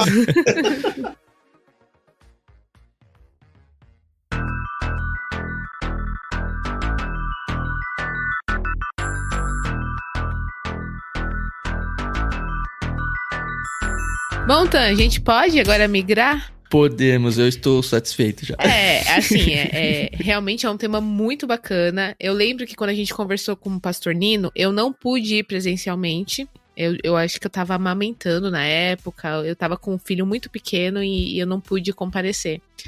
Mas a minha mãe faz capelania com o pastor Nino. Legal. E ela faz num hospital que tem aqui na zona leste de São Paulo, conhecido como Vermelhinho. E realmente isso mudou a, a vida dela, mudou a forma como é, até ela fala, sabe? É muito interessante. E esse projeto do Josemé que o Eduardo estava falando é um projeto de jiu-jitsu que tem na nossa igreja hoje, tem na igreja que o pastor Eduardo pastoreia. Tem algumas outras igrejas aqui da Zona Norte, em Dayatuba, em Portugal, enfim, tem vários lugares. E também é um projeto social voltado para é, ele é gratuito para as crianças e é muito legal, porque ferve, olha, é brota criança do chão. E é muito bacana, porque é um trabalho Falou super pra criança sério. que vai brigar, eles vão lá. Né? E, e é Não, desculpa a, a, é a piada besta. disciplina, a disciplina que eles criam no tatame, né? Até o pisar no tatame, e, e é Sim. muito bacana. Então, assim, vale muito a pena você conhecer esses projetos, a igreja realmente abrir as portas, não só para oferecer aquilo que ela tem, né? Mas o que realmente é importante. E, e é muito legal ver que a visão dos pastores tem realmente mudado, né? É, alguns sim. Eu vejo alguns pastores, por exemplo, incomodados com o fato de a igreja ser um, um- um- se juntar, né, num prédio que só abre uma vez por semana. Como que a gente fica seis dias da semana fechado e não faz nada com isso? É realmente assustador pensar que essa realidade é de muita gente. Mas agora vamos deixar um pouco esse assunto de lado. Se surgir novamente alguma coisa, se mais alguém aqui dentro do Discord quiser falar alguma coisa, pode, fique à vontade. Mas queremos saber dos livros que mudaram a vida do Pastor Simval, influenciaram. Eu acredito que nesse. Não, não vou dizer esse mundo, mas olhando aí por esse ângulo, né? é, Você precisou ler muita coisa, precisou desenvolver muita coisa, né? E a gente queria saber o que é essa muita coisa. Incentivado pelo meu pai, Uhum. leitura é uma coisa bem importante. Meu pai ele fazia ele, ele- esse negócio que a gente fala bastante, né? Ah, o pessoal só fica no celular agora, esquece da família, esquece dos filhos. Isso aí é papo quem tinha pai leitor. Tinha pai leitor já sabe que perdia os pais por, por um livro facilmente, por um jornal facilmente. Eu perdia meu pai por livro quando era criança. Do mesmo jeito que o meus filhos me perdem, me, podem me perder por causa do, do- do celular. Então essa é um, um fato. Mas eu sempre a leitura que, que lá em casa fazia parte da leitura devocional não, não- era, era a leitura de, de missões, de missionários. Biografias de É, missionários. biografias de missionários, é. Eu me lembro de, do, do Hudson Taylor, me lembro do, do Ventu- Aventuras em Terras Bolivianas, me lembro Que de legal. Essa Cruz te Matarei, Aham. lembro de algumas dessas, dessas literaturas. é, Depois isso me levou, né? Eu, eu, eu ler, eu, eu sempre gostei de quadrinhos, né? E aliás, isso também era um problema da igreja isolacionista, né? Meu pai sempre, por causa disso, e quando eu tive o meu dinheiro. Ele eu queria que você comprasse um. Dostoiévski, você foi lá e comprou Homem-Aranha, é isso. Não, não só Homem-Aranha. Se fosse só Homem-Aranha, tava bom. Tava bom. Milhares. Eu fui, fui, aficionado, fui aficionado, né, por quadrinhos. Uhum. Principalmente da Marvel, porque da DC é muito mentiroso. Ah. Não, a gente tá brincando aqui. Eu gosto bastante de quadrinhos e eu sou um defensor da ideia de que quadrinho é literatura sim, tá? Uhum. Exatamente. É um estilo literário igual tantos outros que tem por aí. Não deem um demérito ao quadrinho como algo de criança e algo que não é livro, não. Porque é. Eu me lembro de alguns livros, né? Eu me lembro do Totem da Paz. Totem da Paz é do mesmo autor do Fator Melquisedeque, o que depois veio é, sobre o Melquisedeque, ele Totem da Paz, é isso? Totem da Paz. Eu não me lembro o nome do autor agora, mas o, o, o Fator Melquisedeque é o outro, né? O Testemunho de Deus em todas as culturas, né? É um, é um clássico que a gente aprende a ler sobre a graça, ou Deus se apresentando, né? Respondendo aquele texto de Romanos, que aquele, os que sem lei pecaram, sem lei serão condenados, é, falando que Deus está se apresentando nas outras culturas e através da nossa cultura Deus se apresenta também, né? Então, isso já estou fazendo o meu contraponto aqui, porque gosta de ler, vai ler isso aí. A, primeira crítica a esse livro é dizer que ah, talvez ele exagere em algum ponto e tal, e, mas eu acho que Deus se apresenta através da cultura brasileira. A gente é que custa ver, porque a gente acostumou a demonizar a cultura antes de pensar como é que Deus se apresentou através dela. Não, Então, olha, é, é isso. Ai, é isso. A Carol vai à loucura. É, eu vou. Só pra não perder o fio da meada aí, a Luísa no chat falou que o autor é o Dom Richardson. Ou Já- Richardson, é, Dom- não sei qual que é. Mas é interessante isso que o, o Simval tá falando, porque acho que eu nasci numa igreja, é, meu pai é pastor. Tudo isso que o Simval tava falando eu passei, entendeu? De obrigada, não sei o que, né? E eu não tive um desvio, eu não. Enfim, eu fiquei na igreja bonitinho ali e tal. Tive outras dificuldades na vida, mas é, é, eu achava interessante porque dentro de casa a gente podia fazer algumas coisas, mas desde que as pessoas não soubessem. E eu não tô falando é, coisas assim, estapafúrdias, tá, gente? Eu tô falando assistir uma novela, porque na igreja isso não era É. recomendável. Ouvir uma música que não fosse do cantor cristão, né? Enfim, uma música considerada cristã. E eu lembro, a partir do momento em que os meus pais viraram a chavinha, até hoje eles têm algumas restrições uhum. a outras coisas. Mas quando eles viraram a chavinha, e eu lembro a primeira vez que eu assisti os Simpsons, para vocês terem uma noção. e eu lembro que eu, eu tava no meu quarto, a gente podia assistir televisão num determinado horário, e tava passando os Simpsons, minha mãe olhou e falou: tá bom. E eu. Desenho, né? Tá e eu falei, tá bom, mãe? Não, a gente já sabia o que era os Simpsons, né? E eu, tá bom, mãe? Ela, tá bom sem problemas. Aí eu, nossa. E a partir desse momento. É bom Simpsons, né? ah, na verdade eu nem gosto, mas é aquela coisa, naquele momento, né? Foi assim a quebra de um paradigma. Então, como é importante você ter a orientação, né?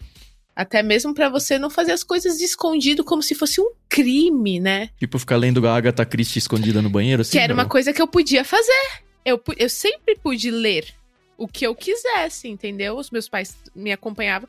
Mas a Agatha Christie foi uma coisa que eu descobri com 9, 10 anos. E eu lia dois, três por semana. E os meus pais não falavam nada. Que legal. Então, essa, essa. Então, até hoje eu tenho, eu mantenho uma rotina de ler livros que não são cristãos. Se é best-seller, uhum. vou procurar. Eu vou comprar todo ano, eu vou dar uma olhada na lista em dezembro. Uhum. Best-seller, e vou comprar cinco dos mais livros. Isso é uma coisa que eu nunca fiz. E sai coisa boa lá, faz ah, justa o best sellers, não? Não, não é, não é porque é coisa boa, né? Porque é o que as pessoas estão lendo. Uhum. É. Invariavelmente é o que as pessoas estão pensando. Ah, não, mas eu digo, são coisas que você traz aqui, olha, livros que marcaram realmente a minha vida, ou ah, eu acho... normalmente não. Por exemplo, isso aqui, eu vou falar aqui, um monte de gente vai achar o fim, mas eu acho que o Sapiens, do Yuval Harari, é um livro que todo mundo devia ler. Sapiens, nem conheço. Sapiens vendeu mais de 20 milhões de, de cópias, né? Sei lá, 25 milhões de cópias. Um judeu ateu então isso é importante falar, professor de, de sei lá, de história, de sociologia. É um cara que é o conselheiro do, de presidentes. É, todos os presidentes querem conversar uhum. com o cara. Então ele escreveu Sapiens, Homo Deus. É, então é, essa é, é, um, é um livro que está todo mundo lendo. E quando eu vou pregar, eu tenho que, eu tenho que pensar com quem eu estou falando, quem é meu ouvinte, é. que todo mundo, o que está por trás do que as pessoas estão pensando. Né? Ele faz uhum. uma história da evolução, né? Do, do, eu acho que esse é um. Outro, outro eu gosto de, de comportamento, né? Psicologia comportamental. O cara que não é cristão que eu, que eu li, agora por último, é o Jonathan Haidt, A Mente Moralista. O livro A mais, Mente Moralista. Um, o livro provavelmente mais conhecido dele. São, todos são livros grandes, né? Livros de, sei lá, 300, 400 páginas. Uhum. Mas, ainda voltando lá atrás, eu me lembro de a primeira vez que eu li um romance que me conquistou da literatura brasileira. Jorge Amado, Capitães de Areia, Olha. Assim, não tem como não. Se eu tinha, devia ter, sei lá, 14 anos. E a coisa mais legal, mais legal ainda em tudo isso foi que um dia eu fui para fui para Sergipe, fui para gravar é, documentário sobre a usina de Xingó e lá no Rio São Francisco. Eu fiquei num hotel que fica em Piranhas. Piranhas é o lugar onde onde o bando de Lampião foi foi pego. Aí tem no hotel que a gente estava, era o hotel, não lembro o nome do hotel, mas o hotel tinha umas estátuas dos, dos cangaceiros. E um dos personagens do, do, Jorge Amado, Volta Seca, então o Jorge Amado escreveu depois que aconteceu a prisão do, do bando, né? Claro. Escreveu, mas Volta Seca era o, o, o jagunço mais jovem do dos bando. jagunços do bando de Lampião. Ele fala, e, e na, na, história todo o Capitão de Areia da Seca é o cara que, que é afiliado do, do, do, do Lampião e sempre falava disso e ele encontra com o Lampião. É um menino de 17 anos que morreu naquela, naquela cilada lá onde Lampião e Maria Bonita são capturados.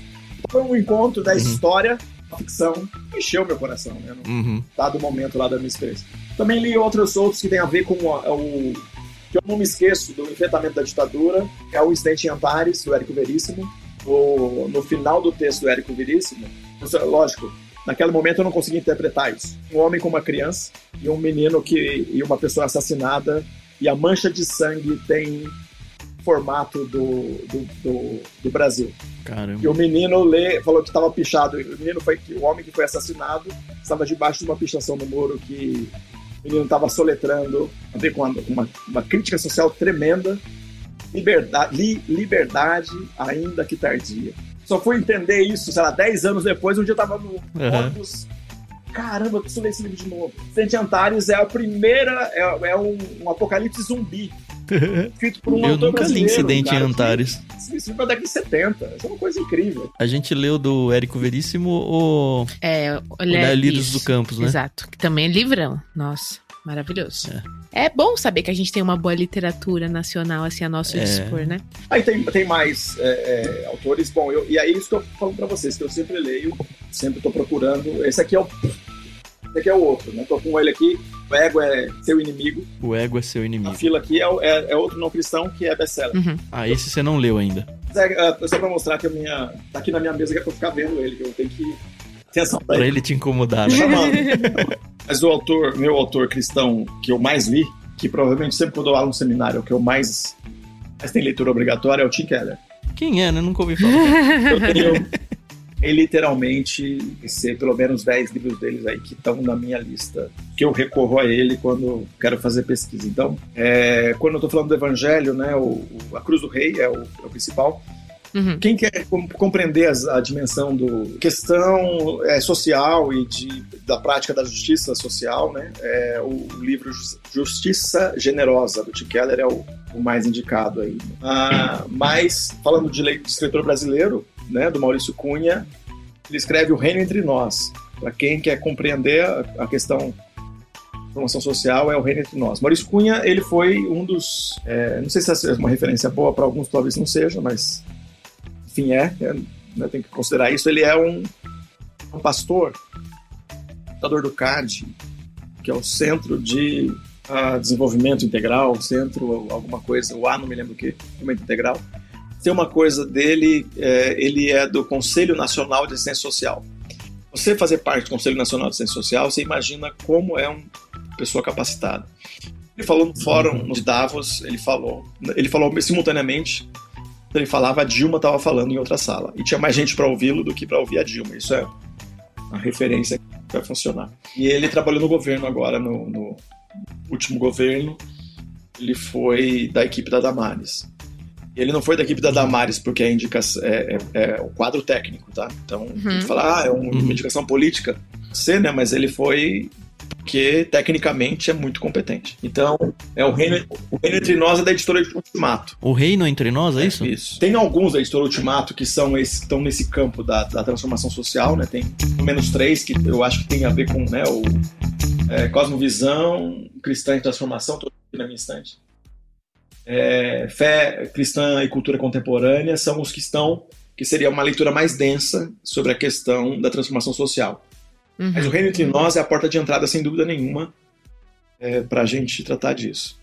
Eu dou aula agora na, na, na pós-graduação lá na Faculdade Fidelis. O pessoal tem que ler Justiça Generosa e O Reino Entre Nós. O Reino Entre Nós tem que fazer uma resenha. E se você quer ser aluno lá, já sabe Já sabe qual o que, que vai comprar, vir por... né? É, o que vem pela frente. é. Legal. Pensando na, no, de ministério, né? Pensando ministerialmente falando, né? Agora, é, eu falei do Ronaldo Perini, uma porta que eu acessei, espiritualidade clássica. Uhum. Isso é o meu minha experiência de, de espiritual é nesse lugar, né, na espiritualidade clássica que eu que eu encontro. Então tem escritores da espiritualidade clássica, né, que a gente vai vai encontrar, né, Isa Dávila é, tá aí, né, o Thomas Merton. Mas eu queria citar esse, eu falei do, do A Vida de Abraão, esse é o livro que eu mencionei lá no meu testemunho no começo, Sim, sim. É do, do, do Ronaldo. O Ronaldo é, é pastor e psicólogo.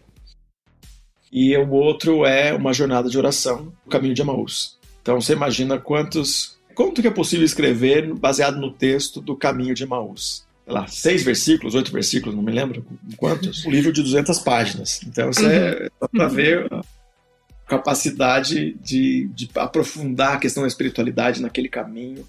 Mas é aquele, aquele, daquele livro que a espiritualidade faz com a gente, né? Para você ler com um caderno do lado, não dá, assim, se você levar a sério mesmo aquilo, é uma leitura devocional profunda, Que se levar a sério, para ler com um caderno do lado e escrever a tua oração, ter um tempo de reflexão, de considerar coisas que você não tinha considerado ainda, é sobre essa, essa ideia do caminho, processar nossas, nossas dores, né, nossas angústias, pensar né, no, que, no que os discípulos estavam sentindo quando eles encontram com Jesus, o que, que Jesus faz na vida deles nesse encontro, né? Minha frente deve ter uns 800 livros, né? Ah, não. É, a gente quer saber o, o supra-sumo da é, coisa. Eu, não li, né? eu, não, eu, não li, eu sempre falo, o pessoal sempre vem aqui e fala assim: você leu tudo? É por que as pessoas fazem essa pergunta, eu né? Eu li tudo. Estão aí, ninguém vai tirar daí. Vai ficar aqui. Isso mesmo. No, no, meu, no alcance do meu olhar. Mas 50% no mínimo eu já li. Ó, oh, que legal.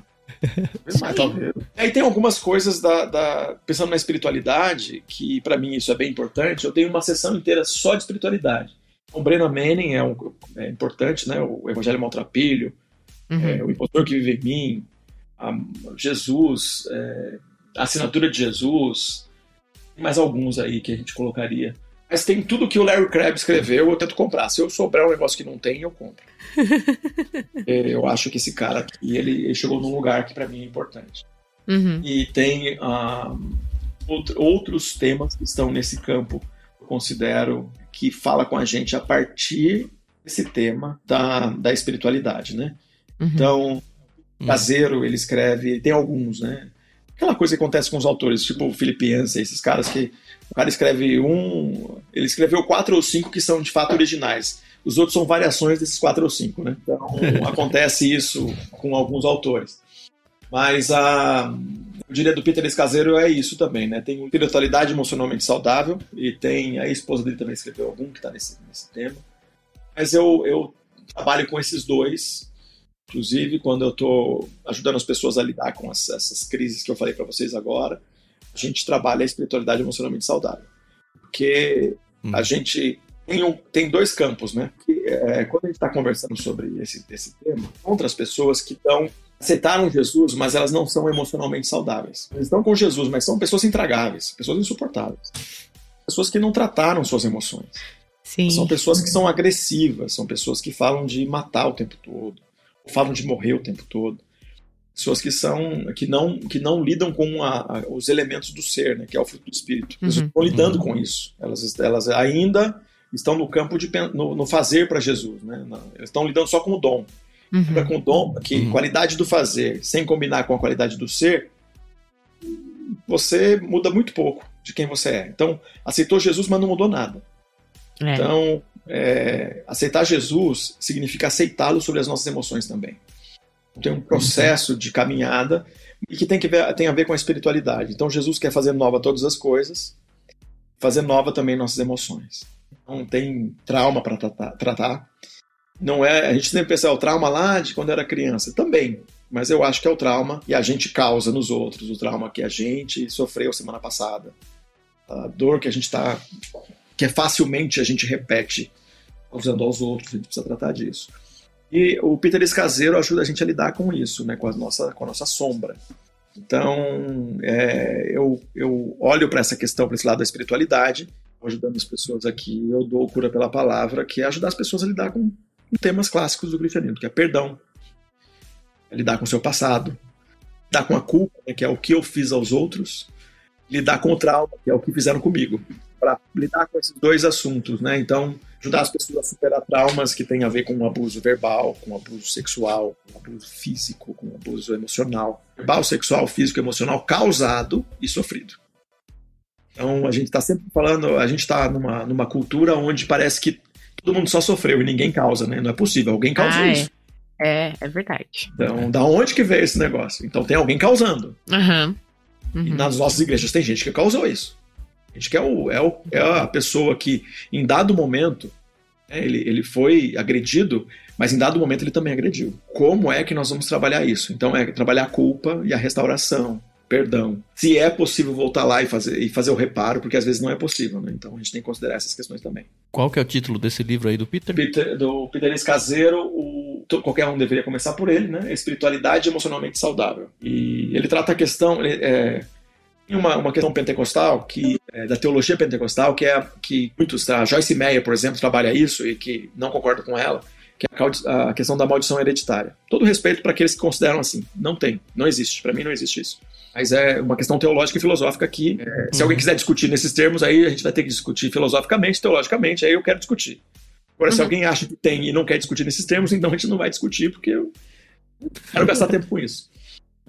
Mas a questão é que uh, esse Meyer é completamente dispensável, tá? Não leia. Precisa ler.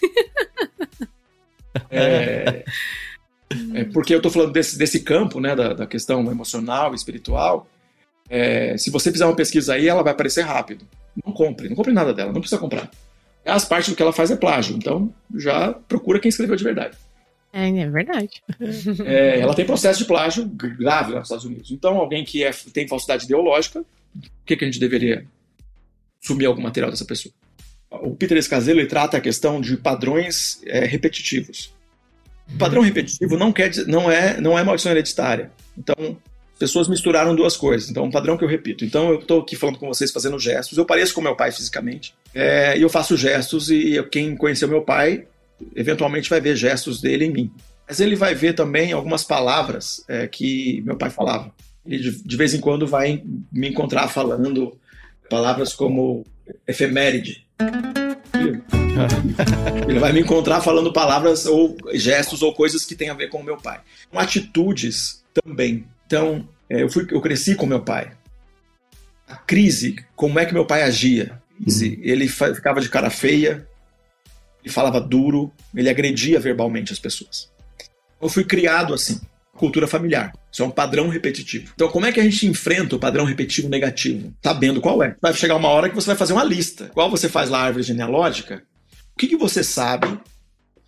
Uma coisa que tua mãe, teu pai, teu avô faziam, que talvez você esteja repetindo. Coisas negativas. Tem um uhum. padrão repetitivo. Você aprendeu. A mãe, Sim. quando estava é, irritada ela gritava, provável que você grite também. A mãe ou teu pai, quando estava irritado, ficava em silêncio e fazia guerra de silêncio com todo mundo, é provável que você faça isso. Você repete um padrão, nem pensa nisso. Só que isso não é saúde. Né? Então, pra, é, isso é um problema, porque você não está tratando o problema, você está repetindo uhum. um padrão de enfrentamento, mas não de solução. Então, se a espiritualidade é emocionalmente saudável, eu quero criar um padrão de solução. E esse padrão de solução eu vou aplicar no meu relacionamento com meus filhos, no meu relacionamento com os meus amigos, no meu relacionamento na minha comunidade de fé. Eu quero aplicar isso. Então, o Peter Escaseiro trabalha esse, esse assunto, e, que é muito profundo. Né? Ele, inclusive, ele usa o, o, o exemplo né, do iceberg. Ele fala o seguinte, que uma igreja típica vai tratar 10% dos problemas emocionais e espirituais que aparecem. O iceberg tem, sei lá, 20% só da ponta, seu, né? ponta que aparece. Uhum. O que aparece, uma igreja tratará 20% do que aparece. Do que está por É. E aí pensa que o sol brilha, né? Você decidiu ser pastor ainda. Aí o sol brilha, o sol brilha e o iceberg derrete, né? Sim, sim. É. Então, o que vai acontecendo é que a parte de baixo vai inteiro, sempre né? empurrando e sempre vai aparecendo. Então, a gente vai tendo que lidar com essas questões. Então, o desafio da gente ser emocionalmente saudável, né? Gente bem resolvida é apaixonante, né? Apaixonada pela vida, é bem, é bem resolvido, trata dos seus problemas, dá testemunho, é, falando da restauração que tem em Jesus, fala da graça, experimenta a graça, é gracioso com os outros.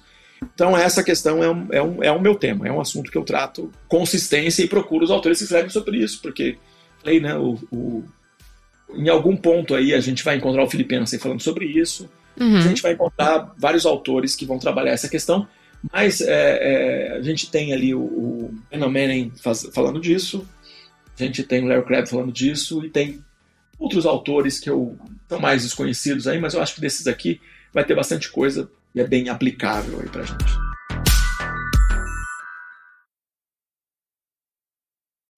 Podemos caminhar para o último bloco, Tan? Vamos. Queria muito agradecer o pastor Simval por ter disponibilizado um tempo para conversar com a gente. Realmente a gente sai dessa conversa muito mais é, conscientes, né? De, do, da necessidade que a gente precisa, né? É, desenvolver aí como cidadão, como um cristão, né? O legal do Clube Ictus e da Conversa de Peixe Grande é que cada peixe grande traz um tema pertinente, né? É muito legal você, ouvinte, pegar e compartilhar com seu pastor. Se você é pastor, levar para a liderança da sua igreja a necessidade do ir, da igreja ir, entendeu? Porque existem pessoas que estão sedentas do amor de Cristo, mas não têm ideia de como fazer para se aproximar, né? E cabe a uhum. nós, como cristãos, né, como servos de Deus, uhum. fazer isso, né? Ir até os confins da terra, não é? Não é o que a gente costuma cantar na igreja? Então, começar a pôr em prática, né? Fazer aí umas pessoas verem, né, como é legal ser crente, né? Como não é chato ir todo domingo pra igreja. Não precisa ir uma vez por mês, não, dá pra ir mais. É mais. Bom, pastor, nesse último bloco a gente costuma fazer é um ping-pong. Foi, eu não lembro quem sugeriu é, o nome desse quadro, porque eu não tinha nome para esse quadro até hoje, mas lá no Instagram sugeriram ping-pong. Então a gente vai fazer um ping-pong aqui agora. Eu vou fazer algumas perguntas bem rápidas. O senhor pode responder sim, não. Você pode responder sim, não. Ou quiser justificar, tá de boa. E no final, o Tan termina aí com uma pergunta que já digo que é uma afronta à minha pessoa, mas tudo bem. Não tem problema. Eu relevo. Sabe que eu tava pensando que eu nem ia fazer essa pergunta hoje, mas já que você deixou a bola no campo assim. É, né? Em honra aos ouvintes que estão aqui pela primeira vez, eu vou ter que fazer essa pergunta. Que coisa. Mas tá bom, vamos lá.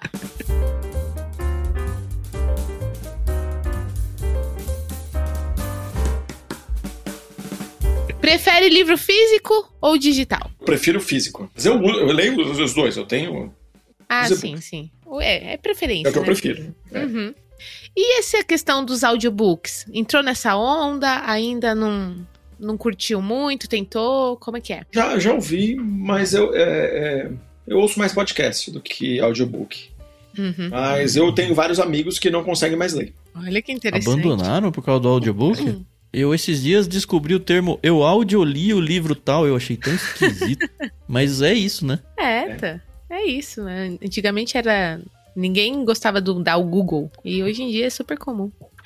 Faz parte. Agora foi pro chat, já tá do outro jeito, né? Tem alguma meta de leitura no dia, na semana, no ano, ou vai lendo o que dá para ler? Eu tô lendo o que dá para ler. Eu criei uma coisa, meu pai, meu pai tinha uma, uma busca de leitura, ele era muito voraz. Uhum. Meu pai lia, ele lia um livro a cada duas semanas. Uau! E ele, fala, e ele, é, ele tinha uma coisa, ele, ler, ler, revistas era uma, uma coisa que ele gostava. Então ele fazia o seguinte, ele só podia ler revista ele fizesse devocional e, le, e, fizesse a leitura de pelo menos dois capítulos do livro que ele estava lendo. Ele podia ler revista. Então ele fazia isso. Então ele lia mais ou menos duas horas, três horas por dia, todo dia se tivesse muita agenda no dia, levantava mais cedo para fazer isso. Então ele era. Isso é, é, muito, muito. De repente eu estou fazendo isso e aí eu entro nesse negócio da espiritualidade, totalmente saudável. Uhum. Eu tô, não, eu não estava competindo com meu pai, mas eu estava pegando esse padrão como se fosse para mim. Sim. É o meu. Maldição hereditária. Olha. Não, é, não, é pra, não precisava disso. Por que, que eu estou fazendo isso? Uhum. Qual é o motivo? Então eu tenho que aplicar essa, essa questão as questões de ministério, porque eu quero, eu quero pregar de uma forma que seja relevante, pregar para hoje, uhum. pregar para as pessoas, fazer uma conexão adequada em relação com a. falando a partir da, da, da cultura, né? Como Tim Keller diz, pregando para a cultura. Eu preciso fazer isso. Eu, eu, só posso fazer isso se eu tiver, então, esses elementos que eu vou trazer para cá. Então, eu estava fazendo isso, acho que não, não precisava, mas eu já fui muito mais agressivo. Mas hoje eu tento fazer uma leitura de um livro por mês. É, e às vezes eu consigo, né? um é maior, outro menor, mas eu vejo assim, é, por exemplo, chegou agora nessa última semana aqui, né? Tem uma coisa que é mudar minha agenda para ficar mais tempo para leitura. sei como é, sei como é. E já abandonou leitura ou não? Eu preciso ir até o final, porque senão eu não consigo dar o check que di. Ah, se eu pegar e olhar os livros aqui, vários deles eles estão com uma, uma orelha é, que nem aqui, ó não comecei a ler esse aqui ainda, mas ele já, eu já li. Ele marca a página 10 páginas dele. Carol. Eu não comecei a ler ainda, mas eu já li uhum. 10 páginas. Uhum. É, não sei quando que eu li 10 páginas dele. Sei lá que dia, mas eu já li, porque tá marcado aqui. Vários livros aqui estão assim. Eu li 10. e tudo bem. É. é, é assim, né? A vida acontece. Vai lá, Tan, sua pergunta. Não, eu tenho uma que, é, pela pergunta, não a última, penúltima, fiquei curioso. Você lê um livro de cada vez ou Não, tem um monte de livro aí no caminho e tudo bem? Vários ao mesmo tempo. Tem uma coisa que, que tem uma, um privilégio da mente que eu não sabia que eu tinha. Fui descobrindo fazendo. Hum. É, eu preparo a, a, minha a mensagem que eu vou pregar. Eu tenho uma capacidade de retenção. Se eu ler um capítulo agora de um livro, eu consigo transmitir ele na íntegra, assim, as ideias principais. Não, não eu consigo pegar e transmitir transmitir na lógica que foi apresentado. Não é transmitir necessariamente repetindo as coisas, mas transmitir aquela lógica que eu li. Uhum. E geralmente o que eu faço? Eu preparo minha mensagem, preparo o esboço, descubro qual é o livro que está falando daquele assunto, olho o capítulo, não leio. No domingo, depois do almoço, eu vou lá e leio aquele capítulo. Acontece é que quando eu tô pregando, as pessoas falam: caramba, cara, como que ele guarda esse negócio aí? Como é que ele sabe disso? é, eu guardei aquele minuto. Na semana seguinte, quando o cara fala, ah, você falou tal coisa, eu falei, putz, não lembro. Geralmente não lembro. eu, eu falei isso aí? Eu li. livro que eu li, eu guardei o negócio ali, porque minha memória é rápida, é, né? Ela, então, essa eu uso isso como é vantagem. Então eu consigo dar, é, para dar aula, isso é, imagina isso, né? Preparei lá um, eu preparo um, um esboço lá da aula, leio um capítulo sobre o livro, sobre um livro X de filosofia, e chego lá e transmito o negócio. Então, essa é uma, uhum. é uma, uma, uma, vantagem o uso. Né? Eu uso, é, vou dar palestra, vou dar treinamento, vou dar, eu uso essa vantagem. Então, sempre antes de, de dar o ensino de preparar, eu, eu sempre reservo duas horas antes, vou ler o capítulo de alguma coisa e isso vai me encher o suficiente para trazer uma coisa que vai conectar muito com o tema. É, Cuidado com ler Joyce Meyer no sábado, hein? É, não vai acontecer, né? Não, não vai acontecer, né? Nem pra eu imaginei, mas a piada era muito boa para eu perder. a pergunta da Carol. Minha. Que é, mas enfim. Eu vou sofisticar essa pergunta, tá, tá Carol? Para livros de ficção, você lê a última página antes de começar o livro? Sim ou não? Como é que é? Desculpa. Não, não, ele fez errado. Não é assim. Não é antes de começar. Eu vou dizer, pastor, eu tenho um hábito que eu tô lendo um livro, eu tô gostando do livro e eu leio a última página. É um é, hábito. Livros de ficção, livros de história. E às vezes eu me dou bem, né? Não, não, não tenho problemas. E às vezes eu me dou mal, entendeu? Mas eu guardo. Corta barato, né? Exatamente. E aí o Tan, ele... Não, a dúvida é se, a, se isso é, um, é, uma doença não, ou se é uma coisa Citei normal. Citei a última página do Érico Veríssimo, talvez o último parágrafo. Não, mas você já leu, citou. A questão é se você tivesse começando a experiência e você vai lá e lê. Não, eu não faço isso, não. Acho que não. A Luísa sempre vem com eu sou time Carol. A gente já sabe disso também, Luísa. Eu vou começar, vou batizar essa pergunta de pergunta da Luísa, é, tá? tá? Mas é, é, tem, eu conheço bastante gente que faz isso. A Adriana, minha esposa, faz isso. Ela lê o último capítulo. Ela lê, não é, não é a última página, lê o último capítulo. Olha, ela ainda vai mais longe. É, é ela é. tá lendo ali, lê o primeiro, o segundo, o terceiro, entendeu a lógica, lê o último. Uhum. E às vezes ela fala. Não quero mais. É, é porque, assim, já aconteceu, não são em todos, mas, por exemplo, eu li lá a última página, beleza na maioria das vezes, não é nem a última página, eu só leio o último parágrafo. E aí, tipo, tá lá falando de alguém que ainda não foi introduzido na história. Conforme você vai lendo, é, é como se fosse um quebra-cabeça, que ele vai se encaixando e você fala, nossa, olha que legal. Pra mim, é uma experiência legal, entendeu? Eu não falo para as pessoas fazerem isso, entendeu? É, é. Então, essa, mas é isso, né? Que coisa desafio a gente tem quando a gente prega? Tá falando com quem já leu. É. Você tá, vai falar de um texto grande, né? Que você vai ler só um pedaço e a pessoa sabe a história toda. Como você é, é bondoso em falando com quem já leu. É uma questão da tragédia grega. Você vai ler uma coisa e como que você vai trazer uma coisa que é nova? É, então é um desafio grande. Você vai falar com alguém que já fez isso que a Carol fez. Né, então, o legal é que a mensagem vem e encaixa, entendeu? Na leitura. Um dia você vai me convencer a fazer isso. É, eu não vou fazer não, isso. Não, não, não quero te convencer, não. Tá de boa.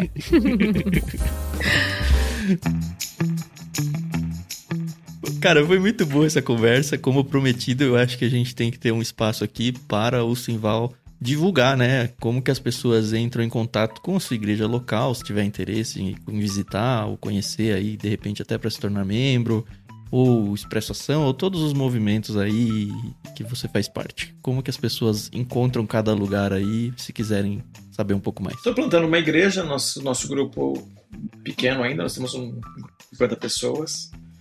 A gente até agora tem mais tempo na pandemia do que, do que fora dela, né? No próximo semestre vai, vai ficar empate. Então esse é o desafio, né? De plantar uma igreja. Não, não a gente está na Zona Sul, a gente está aqui pertinho do metrô São Judas, na Avenida Ceci, 2111. É o nosso endereço. A gente também tem jiu-jitsu aqui.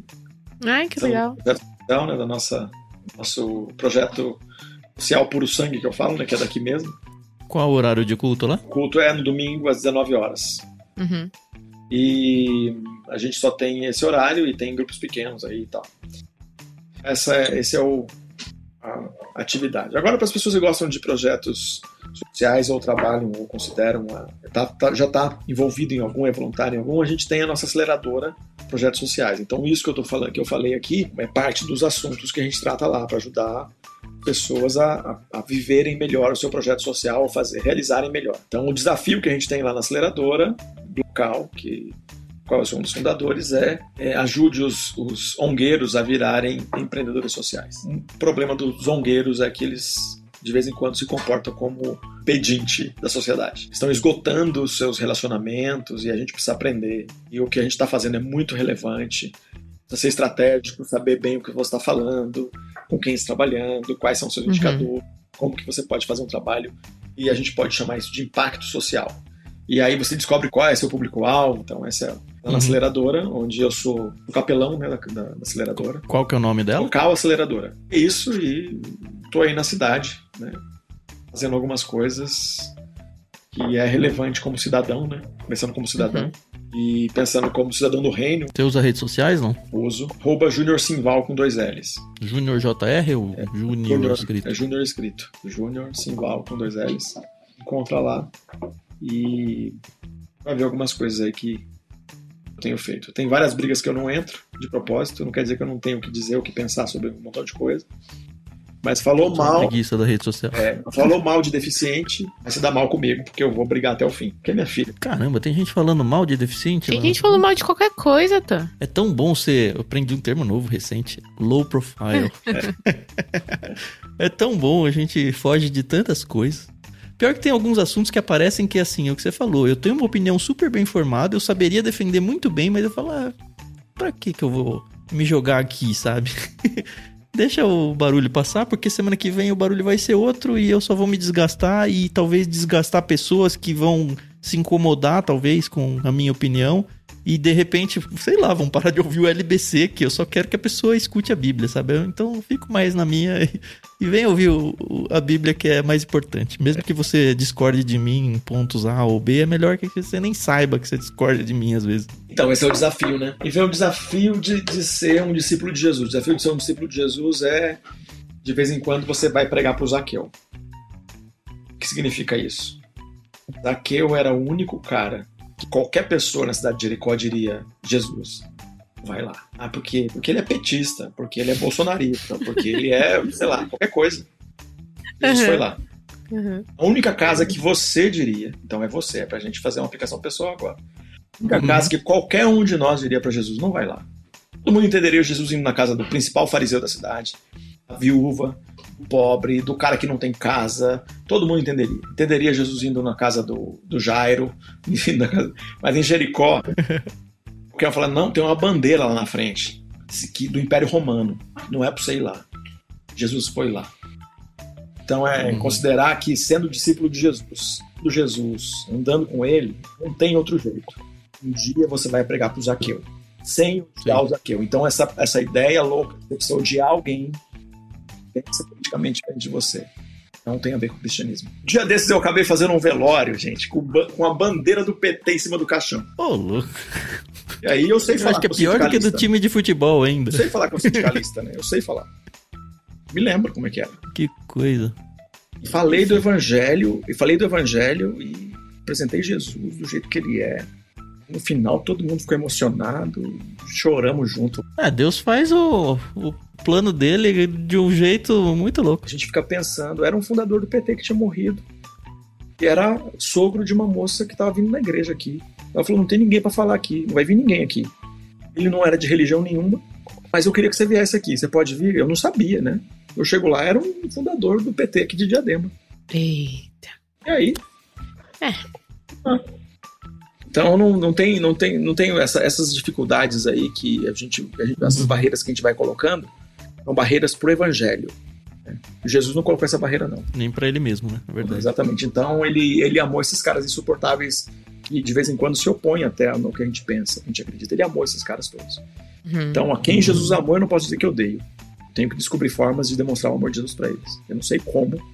Às vezes é bem difícil. Às vezes nem, é, nem vou conseguir isso. Mas eu tenho que orar por aqueles que têm coragem de fazer isso. E uhum. isso é parte da missão de Deus. Legal. Muito obrigado, Simval. Obrigado mesmo. Cara, uma conversa é, muito boa. Muito Sim. boa, assim. Surpreendentemente, não no sentido de que não seria, mas pelo que a Carol falou agora há pouco, assim, cada peixe grande que vem traz junto consigo um tema que muitas vezes a gente nem planejava, sabe? E Deus trabalha do jeito dele e com certeza do mesmo jeito que chegou a um assunto totalmente inesperado, esse áudio às vezes chega para pessoas inesperadas e talvez essa pessoa inesperada seja você aí que tá ouvindo. Obrigado para todos os ouvintes, né, que emprestaram os ouvidos aí por quase duas horas de conversa, né? Quando a conversa é boa, é, ela vai, vai, nem sente, nem percebe, né? Nem sente.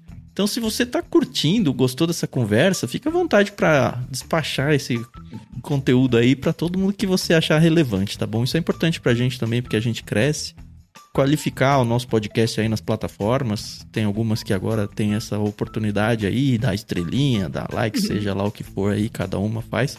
Faz a parte de vocês aí a gente incentiva de novo para que você considere com bastante carinho se tornar um assinante no plano do Clube Ictus. No plano Peixe Grande do mês que vem, vai um dos livros, pelo menos um dos livros que o pastor Simval indicou pra gente aqui. E se você quer se juntar com a gente lá no Discord, saiba que é de graça, a gente a gente organiza leituras, inclusive a leitura da Bíblia lá, grava os podcasts, transmite eles, né, como vocês viram, as pessoas ouvindo e participando aí.